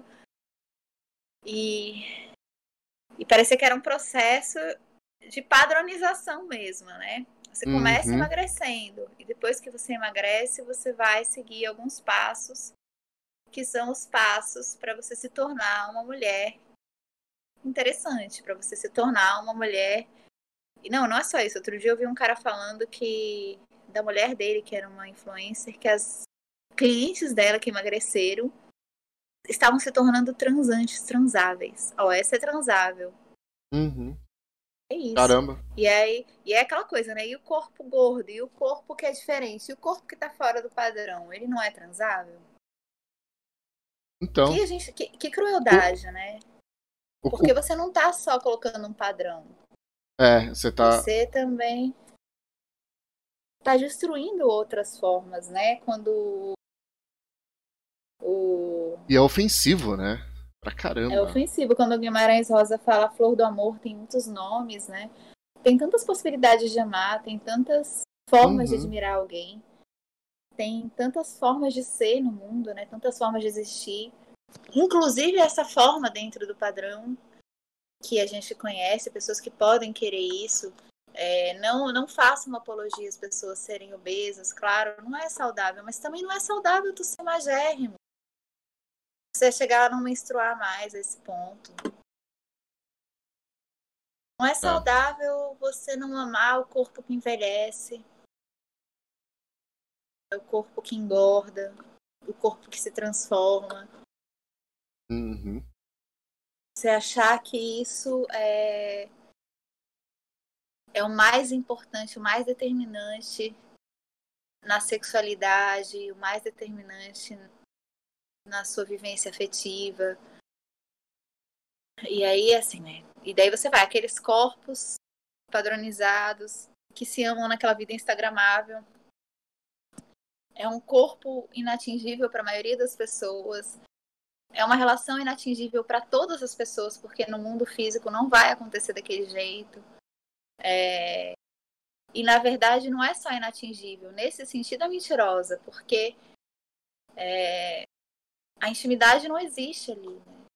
Aquela intimidade que a gente falou atrás, enfim. É Até deprimente, a gente vai falando sobre isso e vai ficando quase deprimido, né? Porque é uma É. verdade e que isso acontece. Não dá pra falar assim, não, mas isso não acontece com todo mundo. Não, estamos todos sim, Sujeitos a- a isso. Ah, É. vou dar uma atençãozinha breve pro chat aqui. A Farofeira Cansada mandou ah, ah, uma mulher que ia retirar seis costelas, que ela é a Barbie humana, pra, por questões de padrões de beleza. Até o dezembro aqui que tá completando me mandou como é que um corpo se sustenta com seis costelas. Os- eu, eu nem sei quantas costelas a gente tem, tá? Eu também tô não, mas-. Quer dizer que a gente tem 12? não sei. Eu também- Tô tentando contar, mas... Ah, Não, não, ele mandou como é que o corpo se sustenta sem seis costelas. Ah, Desculpa, tá. eu, eu li errado, eu li errado, eu li errado. Ah, tá. Eu também eu não sei. A verdade é que eu não sei. Caraca. Ah, Não sei como é que o corpo se sustenta, né? Mas é muito é absurdo fazer isso, yoga? né? Não vai fazer yoga. Se quiser fazer yoga, não vai fazer com seis costelas a menos. Deixa eu ver aqui, ela mandou uma foto, deixa eu ver se é da.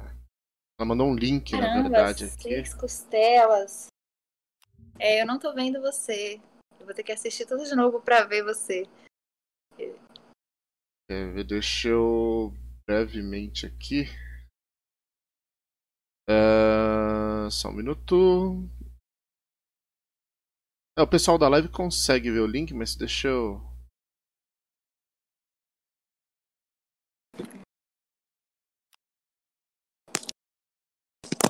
Nossa, mano, muito absurdo. Deixa eu colocar aqui só pra live um minutinho pra ver. Você manda pra mim no particular, então. Te mando no particular, beleza. E é uma crueldade, né? E as pessoas estão morrendo por isso, né? As pessoas estão morrendo muito jovens. E assim, é um padrão inatingível porque as pessoas já são, né? E assim, tem gente que já está no padrão. Isso que é mais assim impressionante. Não sei se você assiste isso, as pessoas já estão nesse padrão, já atingiram. Mas isso é uma busca é, incansável. As pessoas continuam, porque eu acho que é meio viciante esse processo, né? E não é mais só se manter, a gente sempre tem uma maneira de fazer mais. Então uhum. as pessoas começam a se viciar nesses processos estéticos invasivos muitas vezes e as pessoas na maioria das vezes não param ali. É... As pessoas têm as fotos, têm as e, e, é o que a gente fala, né? São a... Isso não é só na sua imagem pessoal, mas é em coisas subjetivas como a sua relação afetiva. Então, as suas relações, elas têm que ser tão belas e tão instagramáveis como esse, a sua aparência, esse seu corpo, tão padronizadas quanto. Uhum. Ah, eu acho que as pessoas que ultrapassam esse lugar da própria imagem e começam a trazer a sua casa, sua maternidade, muitas vezes, a sua paternidade, a sua os seus dramas pessoais, as suas relações afetivas, eu acho que essas estão é, ainda mais vulneráveis. Eu acho que tem uma vulnerabilidade. E triste também, vou falando aqui, me fala quando é pra parar. Não, fica à vontade, eu tô te escutando. Eu não tô, é, tô te escutando. E assim, é da mesma tristeza, né? A mesma. É... O quanto isso é exclusivo, excludente palavra certa é excludente, uhum. porque tem pessoas que não têm dinheiro para fazer isso e vão sempre se sentir, né? Porque você, antigamente você não tinha tênis, como você falou, né? Então, sei lá, você economiza um tempão e tem aquele tênis uhum. que faz de você uma pessoa bacana, uma pessoa que tem um Nike ou qualquer coisa assim.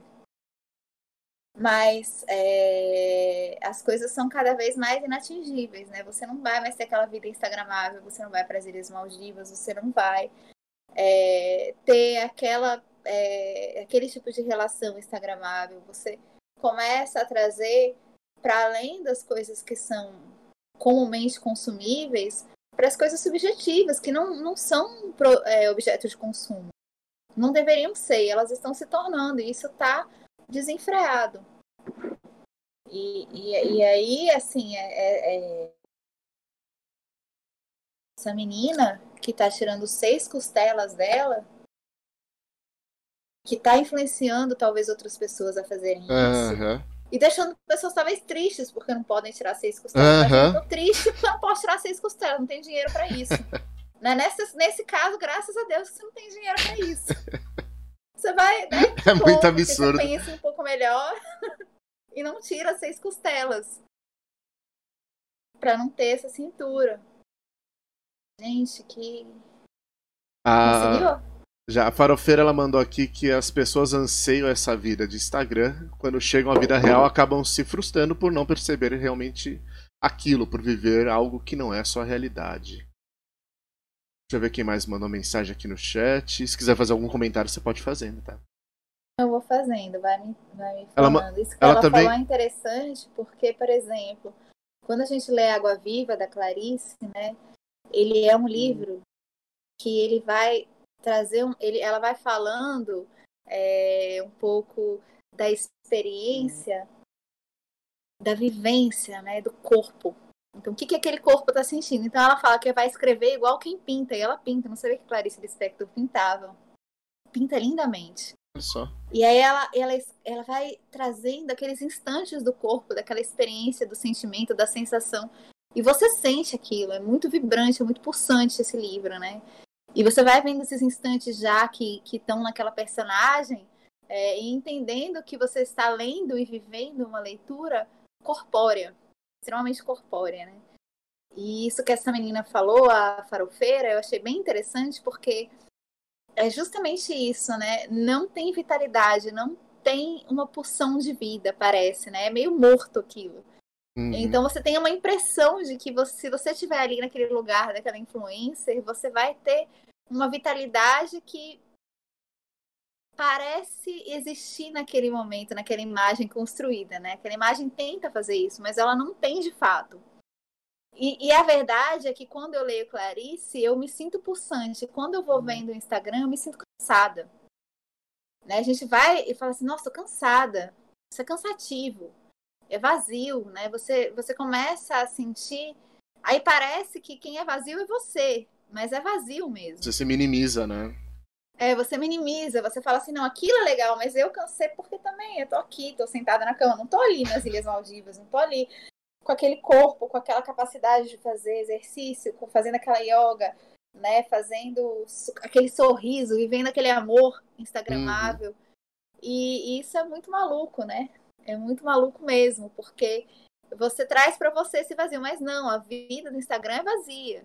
Ler Clarice é muito mais pulsante mesmo, real.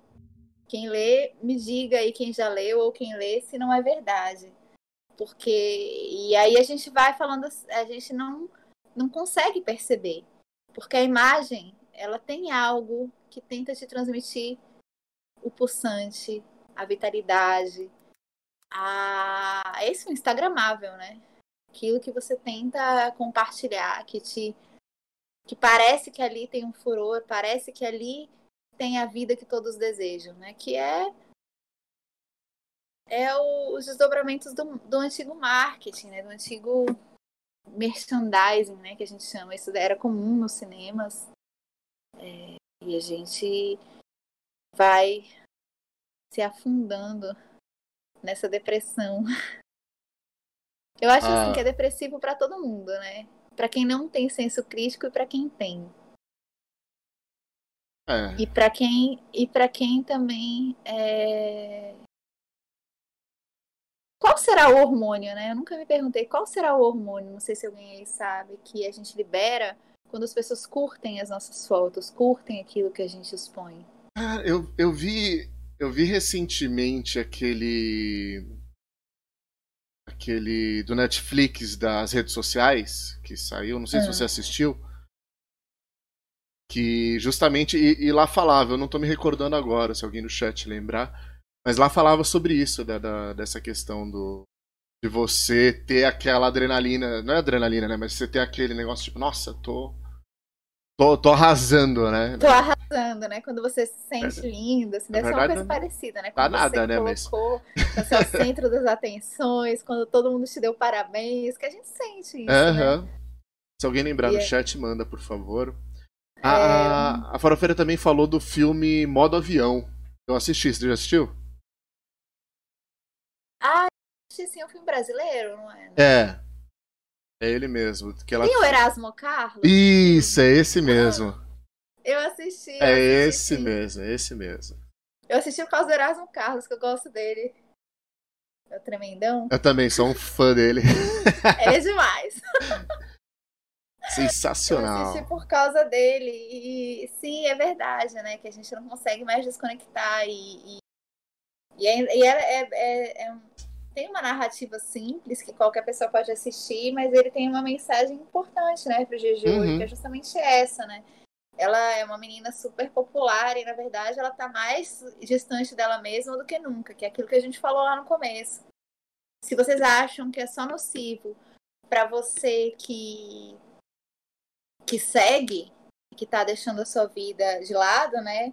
que enquanto você está contemplando, você não está vivendo, né? Que você tem a sua existência submetida nessa projeção, você muito se engana, porque essa pessoa que também é, recebe toda essa projeção por causa de um hormônio de aprovação e etc., eu acho que talvez possa ser mais nocivo para ela ainda. Porque se o, o, o influencer que você segue te decepciona, sei lá, você arranja outro, né? É fácil, tá cheio. Agora, se você começa a perder seguidor, né? Se você começa a passar por um processo de desaprovação é, gigante e você está muito habituado ao contrário disso, você se alimenta, né? Se retroalimenta, né? Que é uma coisa é, pode ser muito nocivo. As pessoas estão se matando, as pessoas estão uhum. se submetendo a plásticas, as pessoas estão se expondo, as pessoas estão abdicando da sua intimidade. As pessoas. É, eu acho que até o influencer, apesar dele ser nocivo, ele é muito mais nocivo para ele mesmo do que para as pessoas que o seguem.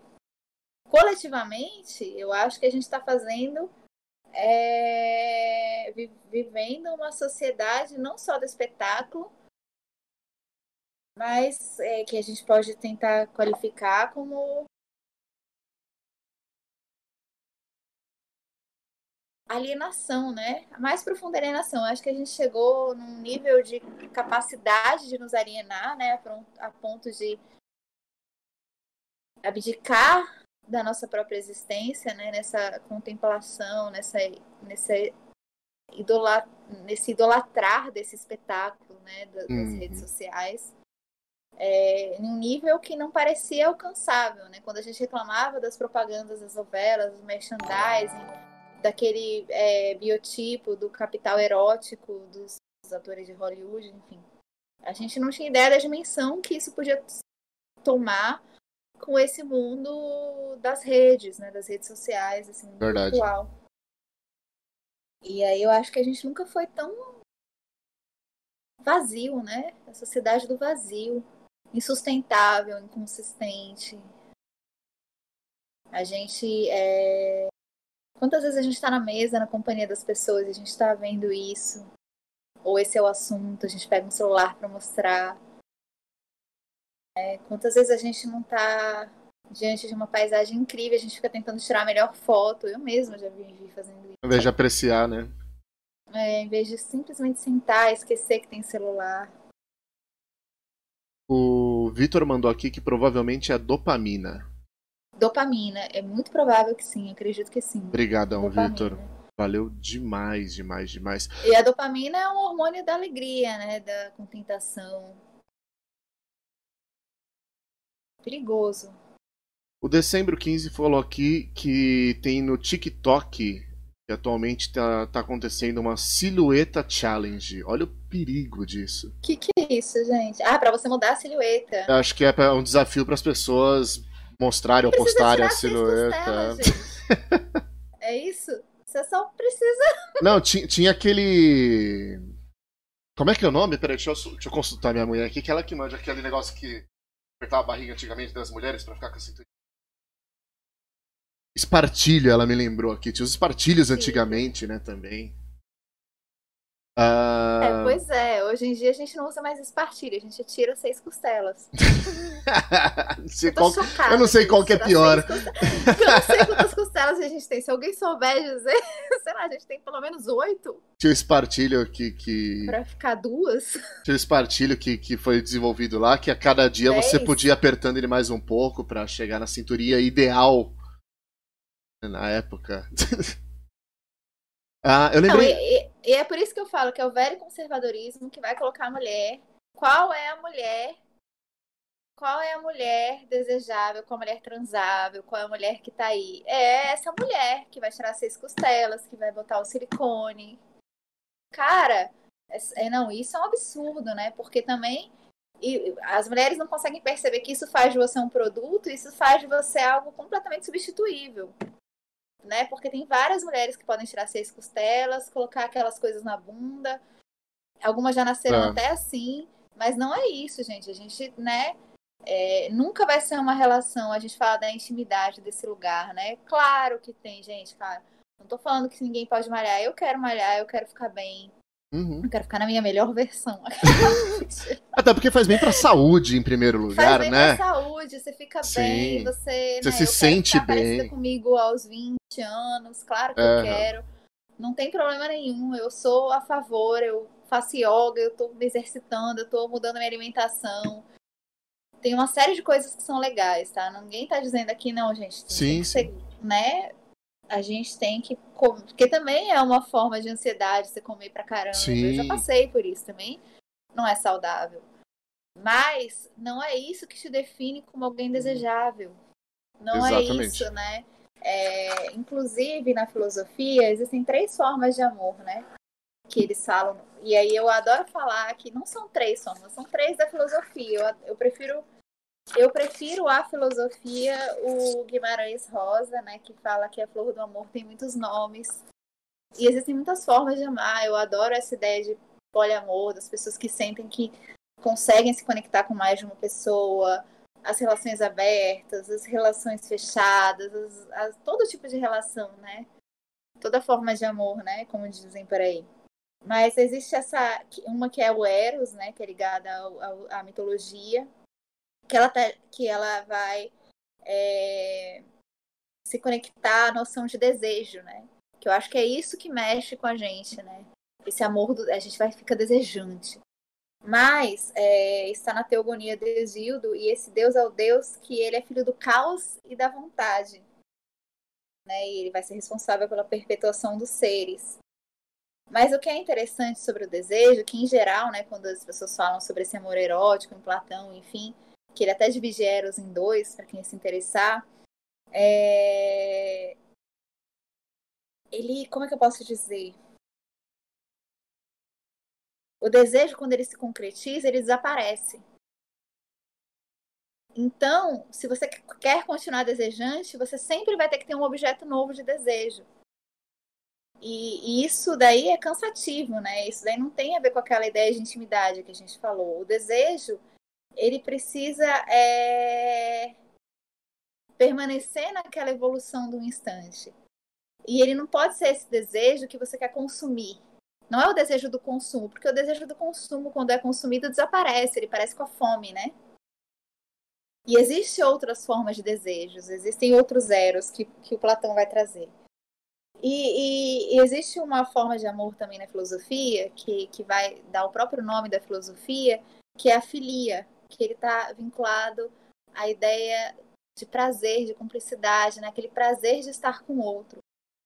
E aí ele, eu acho isso muito interessante quando a gente fala dessa desigualdade entre homens e mulheres numa relação, porque é, para Aristóteles, que é o cara que vai falar, ele vai falar que os que se amam desejam-se bem a respeito daquilo por que se amam. E que é, o grau máximo dessa filia, dessa relação, que também pode ser uma relação de amizade, ela vai se dar entre homens, né, vai ser homens virtuosos. Eu não sei se a tradução é errada, mas sempre fala homens. Né? E que são iguais, porque um se alegra com a presença do outro. É uma cumplicidade, uma companhia que te alegra, né? E assim, não, a gente não quer é, fragmentar o amor, porque o amor ele não vai ser só erótico ou só da filia. E aí tem o ágape, que é o amor do sofrimento, que eu não vou entrar muito, que vai ser muito mais o amor entre os cristãos, que aparece ali também na história da filosofia. Mas esse amor de filia, lá entre os gregos, era muito mais comum entre homens. Né? E eles tinham uma relação também erótica entre eles, do Eros. Mas parece que desde a antiguidade a gente permanece nesse lugar de não igualdade com os homens, né? Porque a gente vai ser é sempre esse objeto do desejo, que quando é consumido, né, ele desaparece. E, e, a gente parece não alcançar essa relação de intimidade na história da humanidade, né? Não estou falando todo mundo, não estou falando você na sua relação, Sim. mas estou falando que coletivamente a gente vê isso nas redes sociais, nessas mulheres padronizadas, nessas Barbies é, atuais, né? Nessas mulheres todas é, que são tratadas como um objeto de consumo mesmo, né? É, a gente não alcança esse lugar da filia nas relações, que é onde a, a, a, intimidade nasce. Então, faz muito sentido, se a gente não ultrapassa isso, que essas relações instagramáveis fiquem aí, porque realmente não tem intimidade, intimidade real. Tem desejo erótico daquilo que se consome até o momento que se sente consumido. É que é aquela velha história da inacessibilidade das mulheres e não sei o quê. Até hoje eu tenho mulher que fala para mim, não, eu não vou transar no primeiro encontro, porque senão Cara, isso é reprodução disso. Se você quiser transar, transa. Tipo, já, uhum. já me botou no difícil, eu tô falando tanta besteira. Que não, tá certo. Olha o que eu tô falando, mas se você não quiser, que seja por você, não porque uhum, o outro alguém vai achar falou. que você é fácil, porque você já vai ter sido consumido, né? Enquanto objeto de desejo. Não é isso. Enfim, melhor eu parar. Não sei mais o que eu ah, Não, tá ótimo. Isso é, isso é, eu, Mas vou te, acho que... eu, vou, eu vou te falar que isso é uma das maiores verdades, eu sou uma das provas vivas disso. É, ah... ai, que bom. ah, Você transou a... no primeiro encontro. Estamos juntos até é. hoje. Ah, é isso mesmo. Marciana é Pensante. Isso, é Sim, exatamente. A Marciana Pensante ela mandou aqui, até que tem a ver com isso, que a, a, a Valéria Lukianova, que foi uma das uma das primeiras Barbies humanas que depois de muito tempo ela se arrependeu e, e fez várias postagens, várias declarações falando que se arrependia do, de tudo que tinha acontecido e que ela nem gostava tanto assim da Barbie. A Farofeira também mandou aqui que ela acha engraçado que a internet até satiriza um pouco, que fazem as fotos que parece que você está viajando de avião, mas na verdade eles colocam monitor e às vezes colocam um assento sanitário para fingir que é a janela e fazem a foto de um ângulo que parece que você tá de avião. E as pessoas fazem tá isso, vendo? até satirizando essa questão de. de... Uh, e aí fala, tô indo pra para as Ilhas Maldivas. Ilhas né? Maldivas. Eu espero muito que você vá pra lá um dia, por sinal. Eu acho que eu pra lá, você não acha? Eu acho, eu acho também. Uh... Eu que eu tô com vontade de ir pra lá mesmo. Dezembro é falou. Eu pensando em outro lugar, eu fico nervosa aqui falando, eu esqueço as coisas. Dezembro falou que hoje ele, ele está feliz apenas com WhatsApp e Discord. É, eu também, viu? Eu também. Discord, eu descobri o Discord hoje. Discord descobriu hoje. Você vai se apaixonar por ele. É óbvio, ele é, é uma ferramenta muito boa. Depois eu te conto mais offline do que que serve. Tá bom. Ah, pois é. E aqui. Blá, blá, blá, aqui, o Luiz Fontes Teixeira mandou. Liz, você não acha que a Instagr Instagraminação. Peraí. Instagramização. Tá. Entendi, entendi. Você não acha que a Instagramização, é que essa é uma palavra que eu nunca tinha falado na minha vida, do mundo, acaba atingindo também o mundo profissional e também acadêmico? Parece que hoje, além do trabalho, é preciso ter o perfil correto, as credenciais corretas e os seguidores corretos. Acho sim, Luiz. Inclusive, o Luiz é um forte candidato para você chamar. É uma pessoa interessantíssima que estuda filosofia zen. Adorei saber que ele está aqui. E, e, acho sim, acho sim. Acho que quando você decide é, não ter essa vida é, virtual do Instagram, você vai sim ser uma pessoa que não sei se vai ser considerado só esquisito, porque se você for considerado só esquisito, tudo bem, mas você tem uma exigência, né? É, é, como se fizesse parte da sua produção, é como se você não estivesse sendo producente. Não sei se isso faz sentido para o Luiz. Se eu não produzo lá, eu não estou produtiva, e é uma vida da produtividade, né? Então, por mais que você não goste, é, a gente tem o currículo Lattes, por exemplo, na vida acadêmica, que ele mencionou. Né? Meu currículo Lattes está super desatualizado. Mas você precisa atualizar. Aquilo faz parte da sua produtividade, é uma exigência. E eu acho que essa é uma nova exigência. Não sei se é exatamente isso que ele está perguntando, uma nova exigência de produtividade. Uhum. Se você faz alguma coisa, faz que nem eu fiz lá com a Luísa Lives, ou, é, você tem uma certa produtividade, você se sente produtivo. E eu não sei se necessariamente é, aquilo vai te fazer realmente alguém. Porque você pode, por exemplo, não ser produtivo nessas redes sociais, é uma opção, e escrever vários artigos. Né? Você vai jogar sua energia em outro lugar, mas eu acho que mesmo que você faça isso, que você jogue energia em outro lugar, é, fica, fica uma exigência que ainda está no ar, eu acho que ela ainda é muito incipiente, mas ela já existe para que você também seja produtivo, que você também mostre quem você é, para que você também mostre a sua cara ali, o seu trabalho que veio. Tá, eu venho fazendo isso, tá? Eu, eu tô é, falhando miseravelmente nisso, eu acho. Eu acho que eu, eu tenho tentado, assim, mas é difícil, não sei se é a minha. É, ainda a gente tem que pensar, né? Porque, por exemplo, eu jamais é, gostaria de ver a minha vida pessoal muito confundida. Eu acho que, por exemplo, você tem que ter agora um Instagram profissional. Não sei se isso faz sentido. Ou não, ou bancar não tê-lo. Mas se você. O Luiz, por exemplo, é um psicanalista excelente, né? Ele é, além de filósofo, ele é psicanalista. Ele é, eu confiaria plenamente. Se ele não fosse meu amigo, já seria meu psicanalista. Mas é, eu imagino que se ele tivesse um Instagram é, bem coordenado, bem, ele teria. É, até porque ele é uma pessoa que fala muito bem, etc uma abertura infinita. Eu não sei se ele está resistindo a isso. Acho que ele não tem um Instagram ainda. Me pergunto. Mas eu acho que é uma resistência válida, porque você vai deixar de ler, você vai deixar de estudar seus casos. É um tempo que você, né? Uma produtividade de tempo. E eu não sei se é o melhor investimento. Mas é algo que exigem de nós. Eu acredito que ele deva, deva ser exigido eu, eu sinto que eu vou ser exigida e eu já estou me submetendo de certo modo e estou pensando sobre isso, como eu vou me submeter. Uhum. E acho que todos os profissionais, os acadêmicos, os professores, que talvez nunca imaginassem que iam precisar se submeter a isso, é, sentem essa pressão. Não sei se eu respondi bem, Luiz, me diga. Mas eu acho que.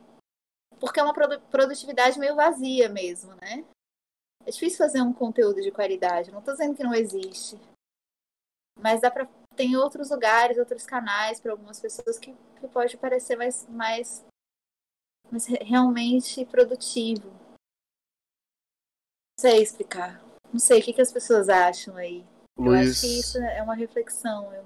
Luiz postou que respondeu sim. Muito obrigado, Liz.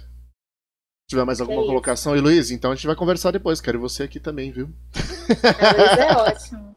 Ai, Já é que a recomendação é boa, por favor. Uh, me passa o contato do Luiz depois para eu conversar com ele.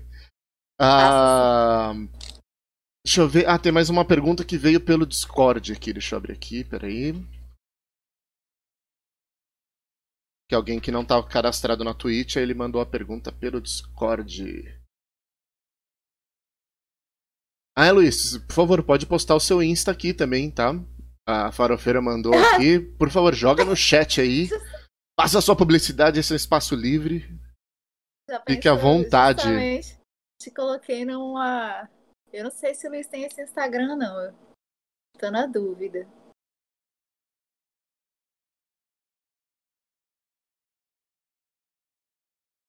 Eu tô esperando o Richard, o Richard mandou que ele leu um estudo uh, uh, que mostra o crescimento de cirurgias plásticas como rinoplastia.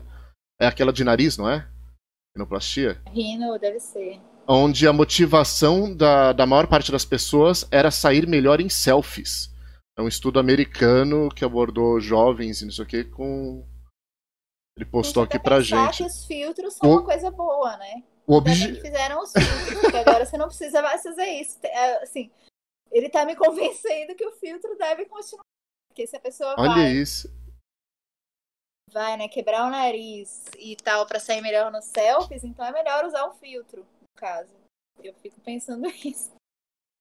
Ah, também aqui a Gabi me mandou pela, pelo Discord falando: E você acredita em algum tipo de amor virtual? Eu acredito nos amores das correspondências íntimas, das ca... as cartas são virtuais, né? E-mails, amores, assim, acredito sim. Acredito, acho que eu já me envolvi, assim.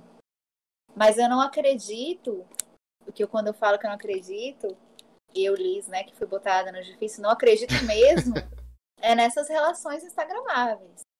Eu não acredito que uma pessoa que posta é, diariamente 10 fotos, nem diariamente, semanalmente, 15 fotos suas, faz duas lives, posta os dois vídeos, sendo metade dessas da sua relação, que ela tenha tempo para viver essa intimidade e que ela consiga de fato viver isso bem.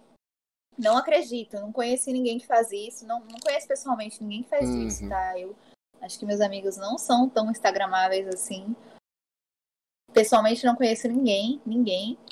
Mas eu não acredito que seja possível, porque eu acho que você vai criando uma narrativa. Lembra aquele que a gente falou que o ser humano tem essa mania de fazer narrativas, né? E você, eu não acho que a pessoa faz e não acredita naquilo. Eu acho que ela acredita. mas ela está acreditando naquela imagem que não tem aquele instante já incapturável, né? Porque a imagem da fotografia do vídeo, ela é justamente o capturável que não é um instante já. Porque não dá para ser a mesma coisa. Não sei se isso está claro, se tu... Uhum. Mas ela Assim. vai fazendo daquela relação uma coisa estática, uma narrativa a partir de vídeos que são estáticos, não é só o movimento, não é só o estático da foto.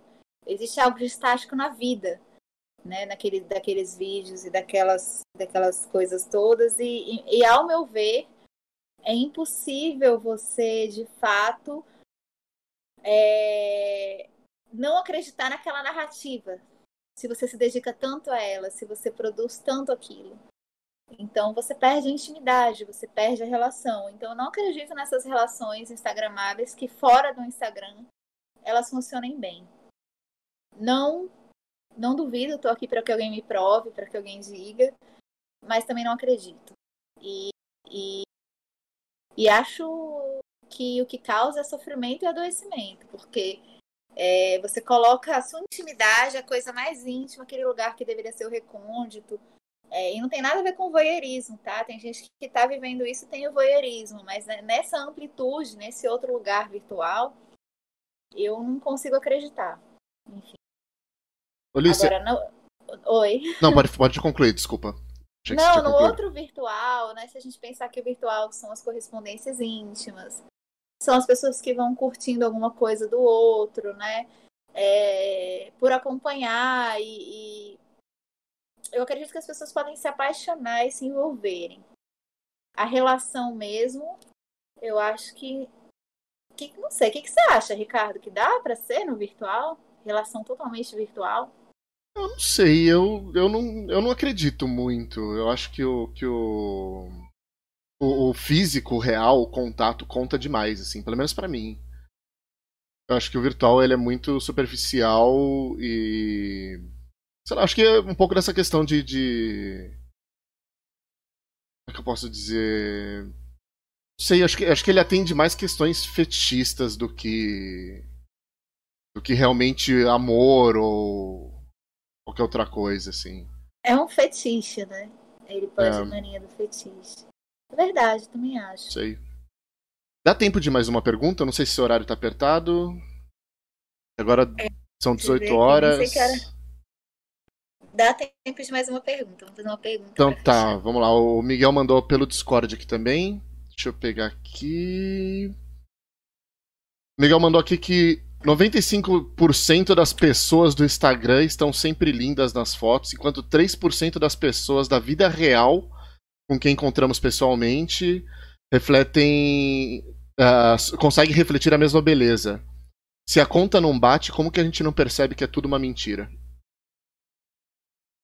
É, eu acho que a gente é o auto-engano, né? Essa desonestidade, ela se ampara aqui. A gente quer isso, né? Pô, às vezes, né, se você pensar que fora desse mundo virtual tá rolando uma pandemia, eu acho que é uma fuga também. Será que não? Eu acho que a Pode gente ser. precisa dessas, dessas ilusões, dessas fantasias. Fora da pandemia, né? A gente está numa pandemia, a gente não sai de casa. E eu acho que tem a ver com o consumo, né? Pô, quanta coisa a gente não compra que a gente sabe que é uma mentira. Uhum. Né? Eu acho que. Pô, você acha que todo mundo que compra aquele build sales que eu falei no começo acredita que é, seu peito vai crescer, cara? Vai parecer que você tem silicone porque você passou um creme. É muito absurdo, né? Mas é, acredita, eu... né? Acredita. É, Às vezes a necessidade aí... é a fé, Mas né? eu não sei se é acredita. É fé. É, é a, a nova religião, né? Uhum. É.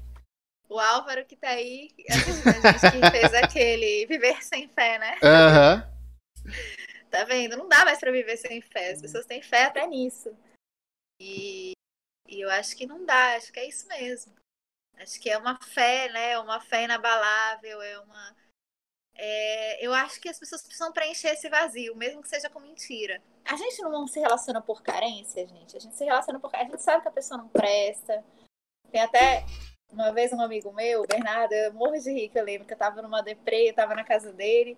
E aí eu, é... eu falei assim, ah, Shakespeare, né? Lembrei de Shakespeare e falei assim, ah, Shakespeare uma vez falou é, num livro, num soneto tal, que por que, que a gente ama o que nos faz sofrer, o que não nos faz bem, né?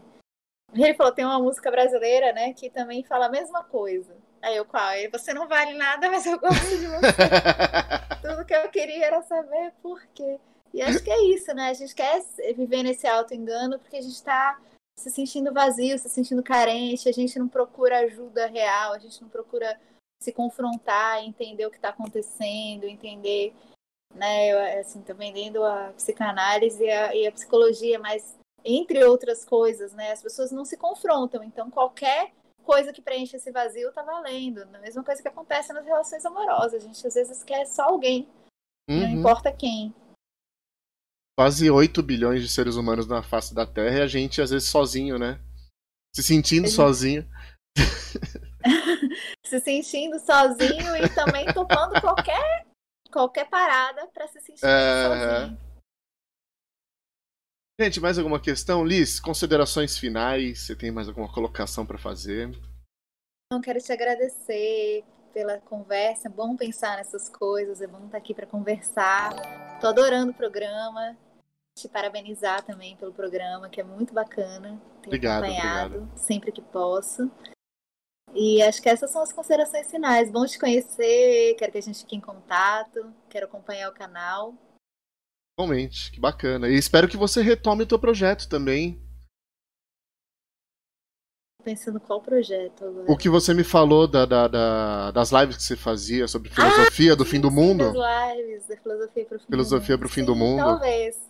Espero Talvez, que você retome ele. Muito populares, isso era meio. A gente gostava. Uma vez, Eu... assim, é, que falaram logo no começo que a nossa live era muito chata, a gente ficou super feliz, né? Foi uma alegria, assim, foi uma dopamina pura. Tô, tô, indo no caminho certo, é isso aí. É, tô indo no caminho certo, sendo a live chata no Instagram.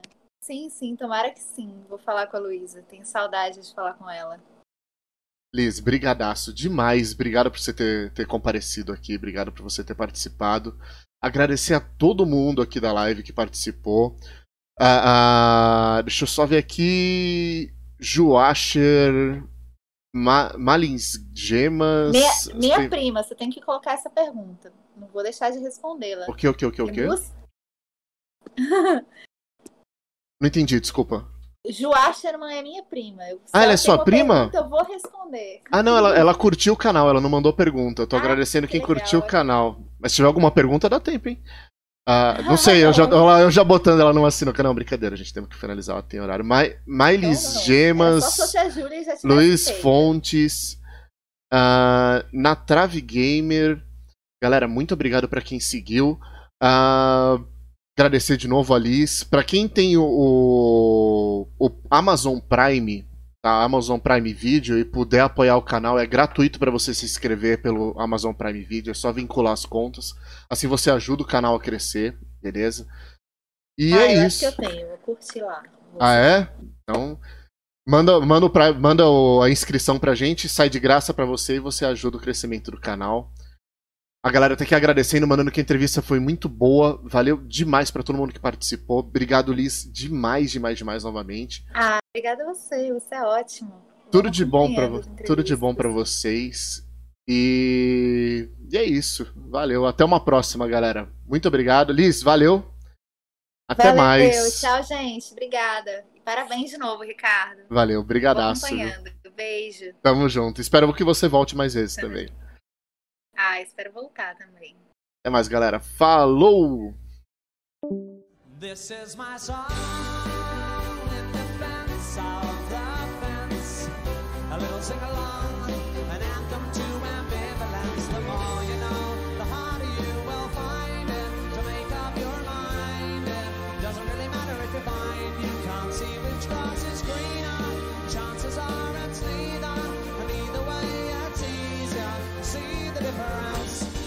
it's not